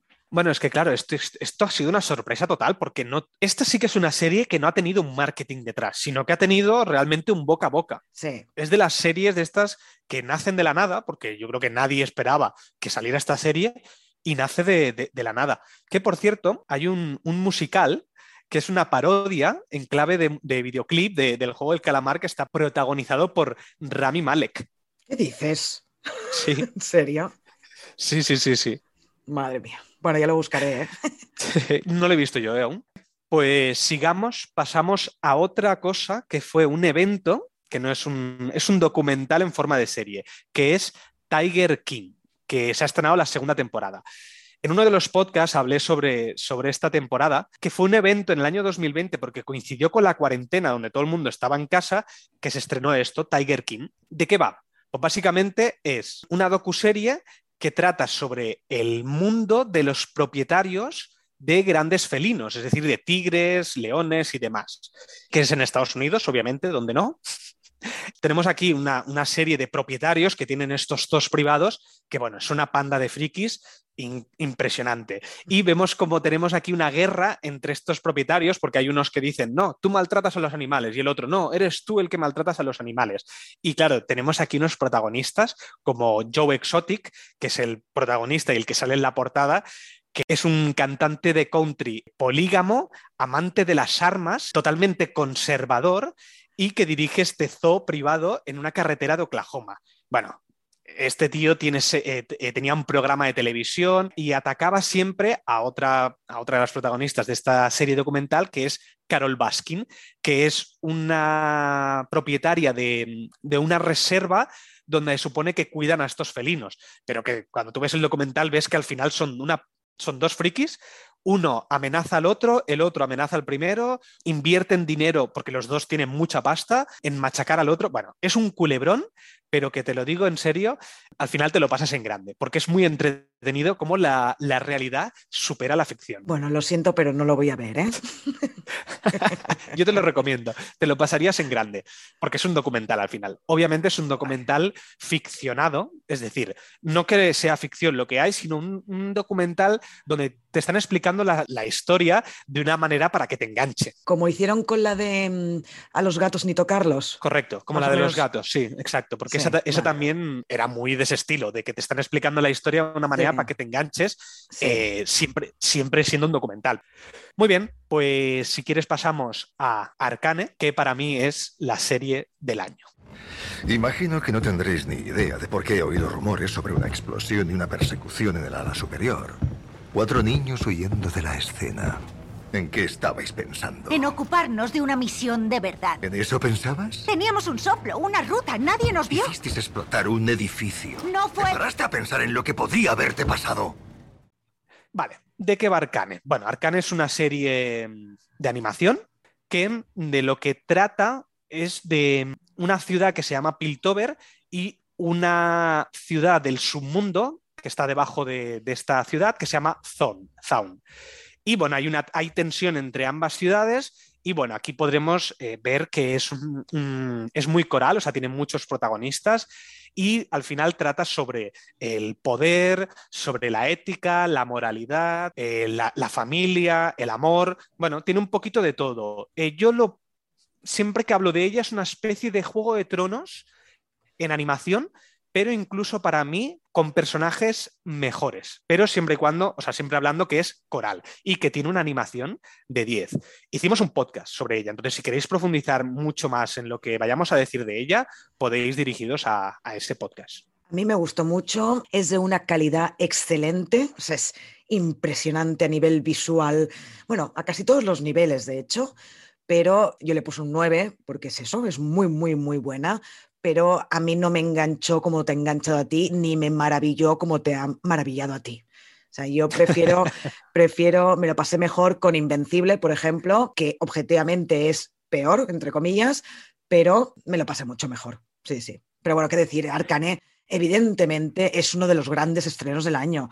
De la mayoría de series que estamos hablando son, son de Netflix, pero se han cubierto de gloria realmente Netflix este año con, las, con los estrenos que, que ha tenido. ¿eh? Sí, sí, sí, estoy de acuerdo. Eh, Netflix este año nos ha traído sorpresitas que a lo mejor, o sea, lo bueno que tiene Netflix es que no esperas estrenos y de repente son un boom.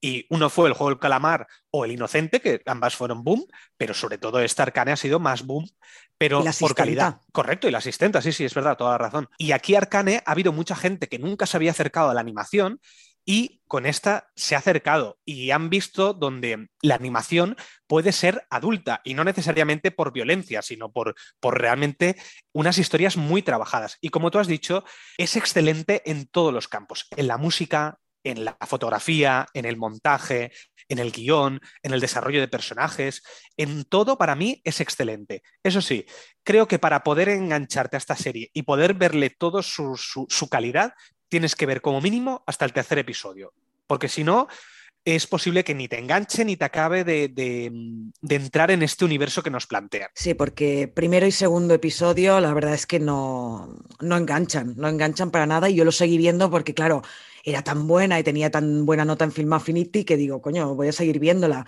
Y es a partir del tercero en el momento que te engancha. ¿eh? Decir que en Film Affinity es la serie que tiene mejor nota del año 2021. No en, no en animación, sino en general, de cualquier tipo de serie. Uh -huh. Muy bien, pues pasemos a la siguiente, que es The Good Fight. Este año, dos, en, el, en el año 2021 se estrenó la quinta temporada de esta gran serie, de este spin-off de The Good Wife. ¿De qué va? Siguen los personajes de Diane Lockhart y Luca Quinn. Pasan los, los, hechos un año después de que se acabara The Good Wife y es un bufete de abogados. Pero es una serie que, aparte de que la podéis ver en Amazon Prime o en Movistar Plus, tiene una originalidad a nivel de montaje, a nivel de movimientos de cámara, a nivel de guion, que es una de las pocas series que yo siempre digo que, aunque cambiaran a todos los actores, sabrías que los realizadores, los editores, y los cámaras son los mismos porque tienen una manera de hacer muy particular. Y aparte también es verdad que está interpretada por unos actores y unas actrices increíbles y siempre destaco a la misma, que es a Christine Baranski, madre de Leonard The Big Bang Theory, también aparece en Mamma Mía, que es una actriz como la copa de un pino. Y tú no has visto la quinta temporada todavía, ¿no? No, he visto creo que las cuatro primeras o las tres primeras, ahora no estoy seguro. Es que diría que la quinta solo está en Movistar Plus, no está en Amazon. Diría, ¿eh? ahora estoy hablando de memoria. Sí, Pero... puede ser por eso. Sí, puede ser. Pero bueno, que yo desde aquí se la recomiendo a todo el mundo porque es que es buenísima, es buenísima The Good Fight. Sí, yo estoy de acuerdo. Igual que sucedía con Succession, a mí este tipo de series no me suelen interesar por el tipo de, de temáticas que usan, que son negocios o abogacía o, o cosas que a, a, mí a veces me cuesta entrar. Pero sin embargo, tiene una calidad tan alta y sobre todo el montaje, sobre todo a partir de la segunda temporada, que yo creo que hace un salto cualitativo muy, muy notable, me enganchó. O sea, me gusta mucho cómo está hecha. Es muy buena. Pues pasemos a la siguiente, que es la casa de papel. A robar. Es lo primero que se te pasa por la cabeza, ¿no? En cuanto hay un poco de dificultad, pum, al hurto. Ay, me lo dice el que me trae a robar la fábrica de los billetes. Para que aprenda a hacerlo con cabeza, como el profesor. Que roba como hay que robar, de una vez y a lo grande, no en pequeñas cantidades, fastidiando al prójimo. Ya, papá, pero que son las 5 de la mañana. Si salimos ahora, llegamos a las 11. Y si nos ve el profesor, a ver qué te inventas. ¿Lo ves? Empiezas a pensar con la cabeza y dices algo sensato. Vamos a robar un coche pero al menos alguien que sepamos que no nos va a denunciar. La Casa de Papel ha acabado en 2021. Nos trajeron la quinta y última temporada en dos remesas de, episodios, cinco y cinco. Y bueno, todos quizá teníamos ganas ya de que acabara esta serie, que se estaba alargando demasiado, pero yo tengo que decir que en el último capítulo se me escapó una lagrimilla, ¿eh? o sea, me gustó mucho. El quinto capítulo, que fue el último de la primera remesa, me encantó, encontré que estaba muy bien. Y después también los tres últimos de los últimos cinco también me gustaron mucho. Creo que han sabido realizar una última temporada épica sabiendo que ya estaban estirando demasiado el chicle, pero que aún así han podido salvar la situación.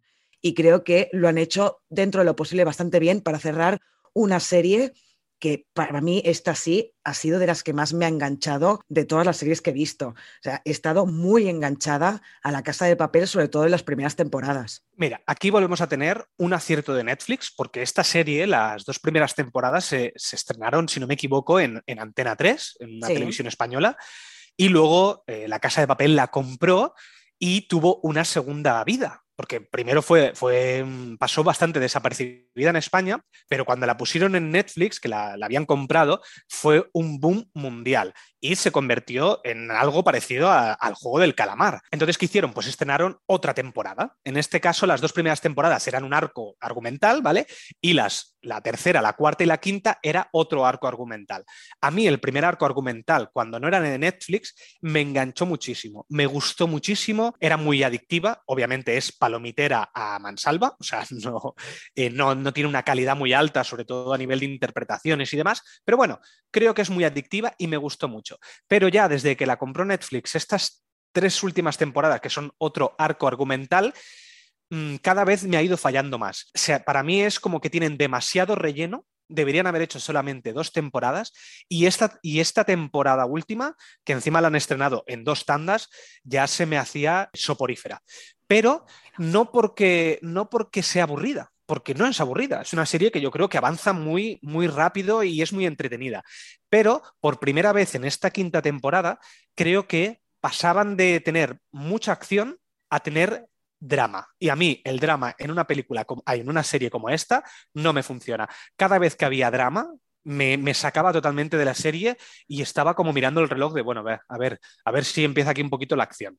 El final no me ha desagradado, pero no sé, yo tenía unas ganas ya de acabarla mm, brutales. Exagerado, bueno, yo, yo no, ¿eh? ganas, muchísimas ganas de acabarla tampoco, pero sí que es verdad que más que los momentos dramáticos, los que a mí me tiraban fuera eran los momentos románticos, que importaba vamos, un menos de un pimiento lo que les pasara en las relaciones amorosas que tenían entre los personajes, excepto alguna que creo que sí que estaba un poco mejor narrada o que podía ser más interesante porque tenía mucho que ver con la trama de los atracos, el resto era como, es que me da igual, pasa a la siguiente escena de acción, me da exactamente igual. Sí, estoy de acuerdo que lo peor es la parte romántica, ¿eh? o sea, mm. cuando hay partes románticas y más teniendo en cuenta de qué va esta serie, porque si alguien no sabe de qué va, esto va de un atraco a la casa de papel, que es la fábrica de moneda y timbre. Básicamente es un atraco. Entonces, poner relaciones románticas mientras estás haciendo un atraco, llega un momento que, lo más surrealista que tiene esta serie no es eh, lo que sucede y, lo, y, lo, que piensa el profesor, que son Deus Ex Máquina a mansalva. No, lo peor de la serie o lo más surrealista para mí es la parte romántica. No tiene ningún sentido y la mitad de las veces están metidas con calzador. Sí, bueno, como el segundo atraco también. Está un poco metido con calzador, ¿no? Sí. Bueno, es que de hecho, todo. En, en, principio, todos los que iban a entrar a la casa de moneda y timbre al atraco, todos los personajes en teoría iban a padecer enfermedades terminales. Y luego esto lo cambiaron.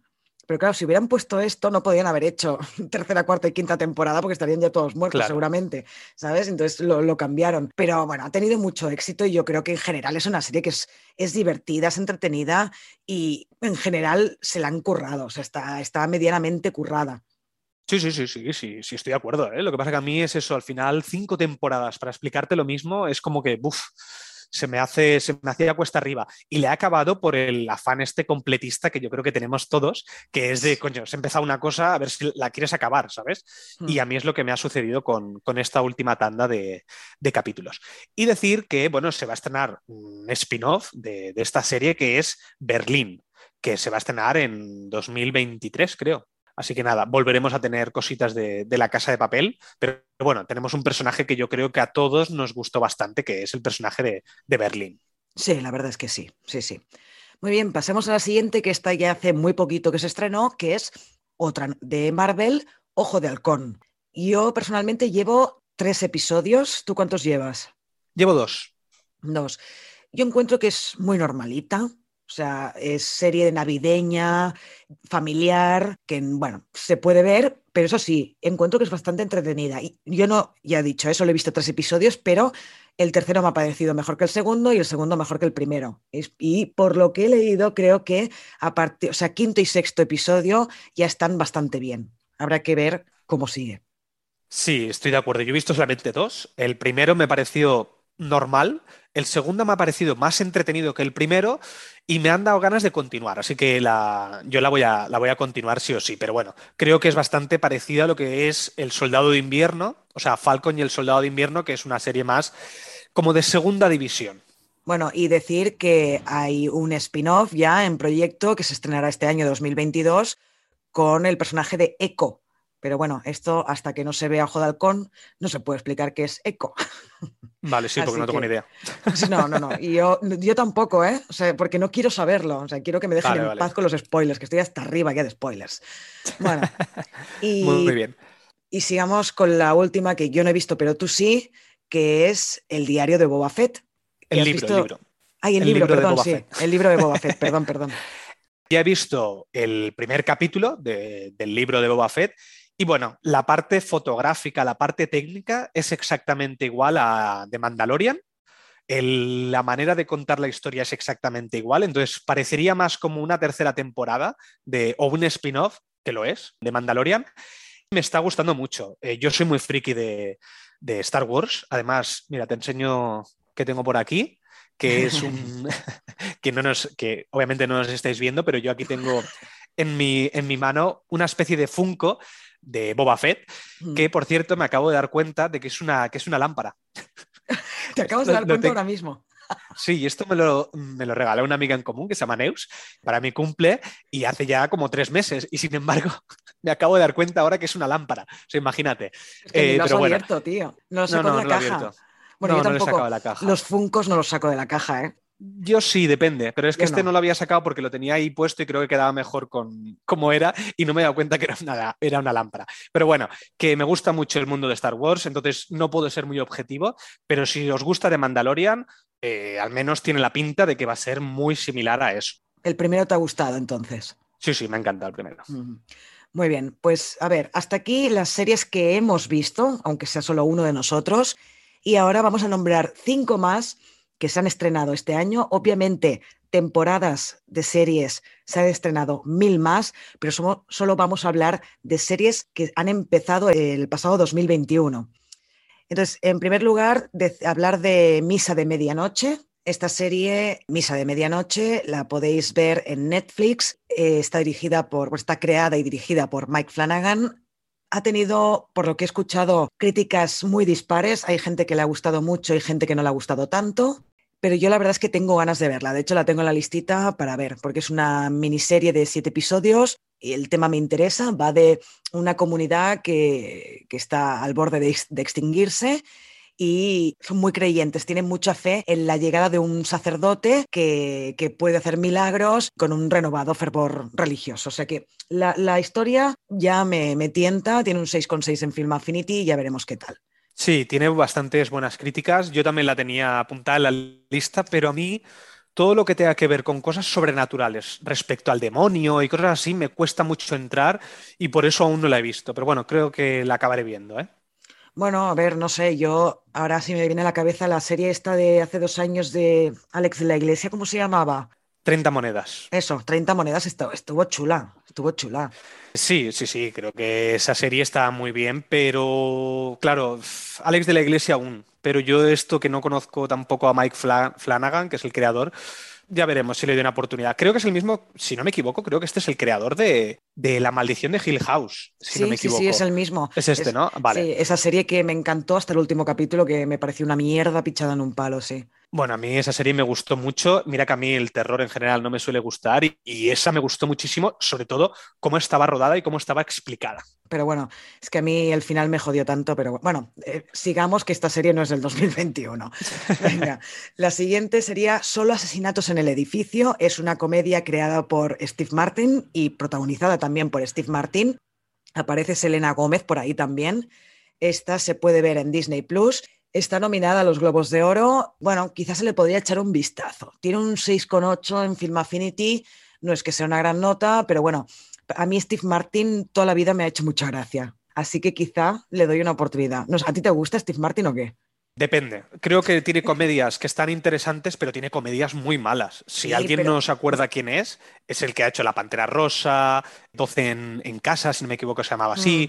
Mm. Bueno, todo este tipo de comedias más bastan- bastante tontas, pero bueno, algunas me han hecho reír. Y con pero Forasteros en Nueva York, por ejemplo, es buenísima Forasteros en Nueva York. Yo sé. No la he visto esa. Sí, es con Goldie Hawn, si no me equivoco. A mí es un tío que, más allá de las películas que haya hecho, ¿eh? es un tío que me hace gracia. O... Sí, sí, estoy de acuerdo, eh, estoy de acuerdo. Hace Sí, sí. gracia, él, él es, un- Sí. es buen cómico. Pues venga, la siguiente, que también tiene un 6,8, esta vez es una serie de HBO que se llama The White Lotus. Es miniserie en este caso, de seis episodios y trata de unos huéspedes de un hotel que están de vacaciones ahí en el hotel y se relajan y rejuvenecen en el paraíso. Pero cada día que pasa surgen problemas relacionados con el hotel y con los trabajadores de este hotel. Hasta aquí es la sinopsis, entonces, bueno, eh, se ve que está bien esta serie, también nominada a los Globos de Oro, solo en este caso a Mejor Actriz Secundaria, pero bueno, que nos ha parecido que estaría bien nombrarla. Después, otra película que es... Hay otra Espera, película, perdón. Dime, dime. Espera, espera, que, que decir. Dime. No, me gustaría decir que esta serie nos la recomendó Ana en el grupo de, de Telegram. Sí, es verdad. Y yo la tenía, la tenía apuntada ahí para, para ver. Lo que pasa es que yo con Ana no solemos coincidir mucho en, lo- en los gustos, entonces tampoco aún no le había dado una oportunidad. Veremos. Eh, yo creo que tarde o temprano la, la acabaré viendo.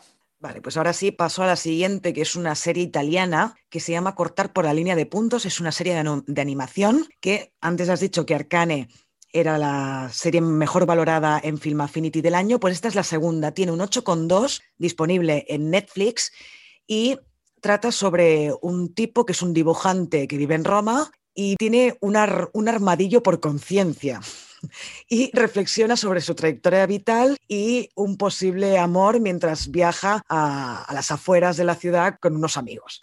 No sé, yo esta la voy a ver seguramente porque primero tiene una muy buena nota, los capítulos no duran ni 20 minutos, me imagino que es de, sí, es una comedia, así que yo esta seguramente la, la veré. Sí, sí, tiene buena pinta, la verdad. Sí, sí, yo también. Esta, esta sí que tenía muchísimas ganas de, de ponérmela. Está en, en Netflix, además, también. Y tengo ganas de, de echarle un ojo, porque es eso. A mí, si, si ya duran poquito, los capítulos ya me tienen medio ganado. Y la última que queríamos comentar es el caso Hartung, que también está en Netflix, que es una serie danesa en la que, es un thriller así de, intriga y trata sobre que en un parque infantil de una zona residencial de Copenhague, la policía encuentra a una chica asesinada a la que le han cortado una mano. Sobre la chica cuelga un, un muñeco hecho con castañas y el caso se le asigna a una chica joven y, y a su nuevo compañero. Ya está. Es esto, tiene un 7 y la verdad es que a mí las películas, el cine y las series danesas me gustan. Es- ejemplo de serie danesa buenísima es Borgen. Entonces es muy posible, y además estando en Netflix, que le dé una oportunidad. A mí esta, la verdad, que no me, no me llama mucho, así que esta creo que está para el final. Si no tengo nada que mirar, pues a lo mejor sí. A lo mejor Es que hay tantos, como hemos dicho antes, hay tantas series. O sea, Sí, yo que creo horrible, que eh, de películas tenemos muchas, sí, hay muchas películas que van saliendo, pero claro, las series, con esto de las plataformas, tenemos tantos países que producen series y además están obligados en muchos países a tener producción propia. Están aquí creando muchísimas series. Que esto es bueno, eh, ojo, a mí me, me gusta porque también eh, vemos diferentes tipos de cine. De las series que hemos hablado, tenemos muchas de diferentes países. Entonces, a mí eso me gusta porque podemos ver eh, el cine o series de otros países, cosas que a lo mejor con el cine es más difícil llegar, pero con las series, mucho más.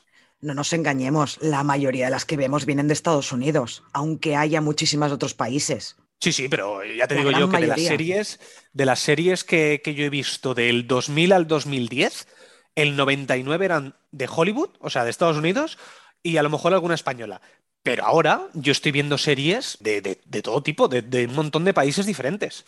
Bueno, pues hasta aquí hemos llegado con la listita de estrenos televisivos y ahora os vamos a decir cuál es nuestro top 3 de series estrenadas en el año 2021. Esta vez sí que Toxic se ha acordado de no decírmelo antes, entonces yo no sé cuál es su top 3 y él no sabe cuál es el mío. Eh, empiezo yo esta vez, que con las pelis empezaste tú. Venga, va. Eh, bueno, yo creo que te, te lo puedes imaginar perfectamente, pero bueno. En tercer lugar he puesto a la quinta temporada de The Good Fight. En segundo lugar he puesto a la asistenta. Y en primer lugar, la tercera temporada de Succession. Estaba bastante claro, ¿eh? no creo que haya ninguna sorpresa. Sí, sí, sí, ya, ya me lo imaginaba, ya me lo imaginaba. Tenemos gustos bastante diferentes, ya lo Sí, sabes sí. siempre, pero coincidimos en una. Para mí, la tercera mejor es La Asistenta. Hemos coincidido, me gustó muchísimo. Y después tengo en segundo lugar a Mare of Easttown. Aquí. Kate Winslet eh, hace un papelón y, y además tengo el póster en la habitación de, Sí. de ella. Y para mí, en primer lugar, sí, está, creo que es in- indiscutible en este año, es Arcane. O sea, Arcane es la única que le he puesto un 10, tanto de películas como de series. eh, me ha encantado, no puedo decir más. Eh, ya dedicamos el podcast, estuve hablando muchísimo de ella y normalmente me sucede que cuando pasa el tiempo, pues algunas series o pelis me cambia un poco la opinión. Es que en Arcane me sigue pareciendo maravillosa y es que le pondría un 11.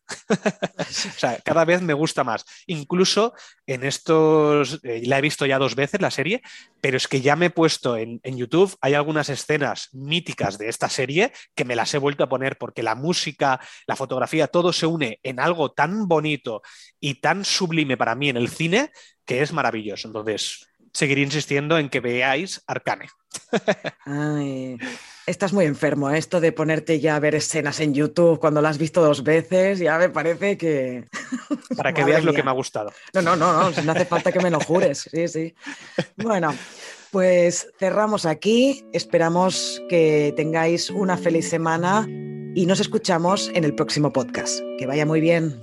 Adiós, que vaya bien.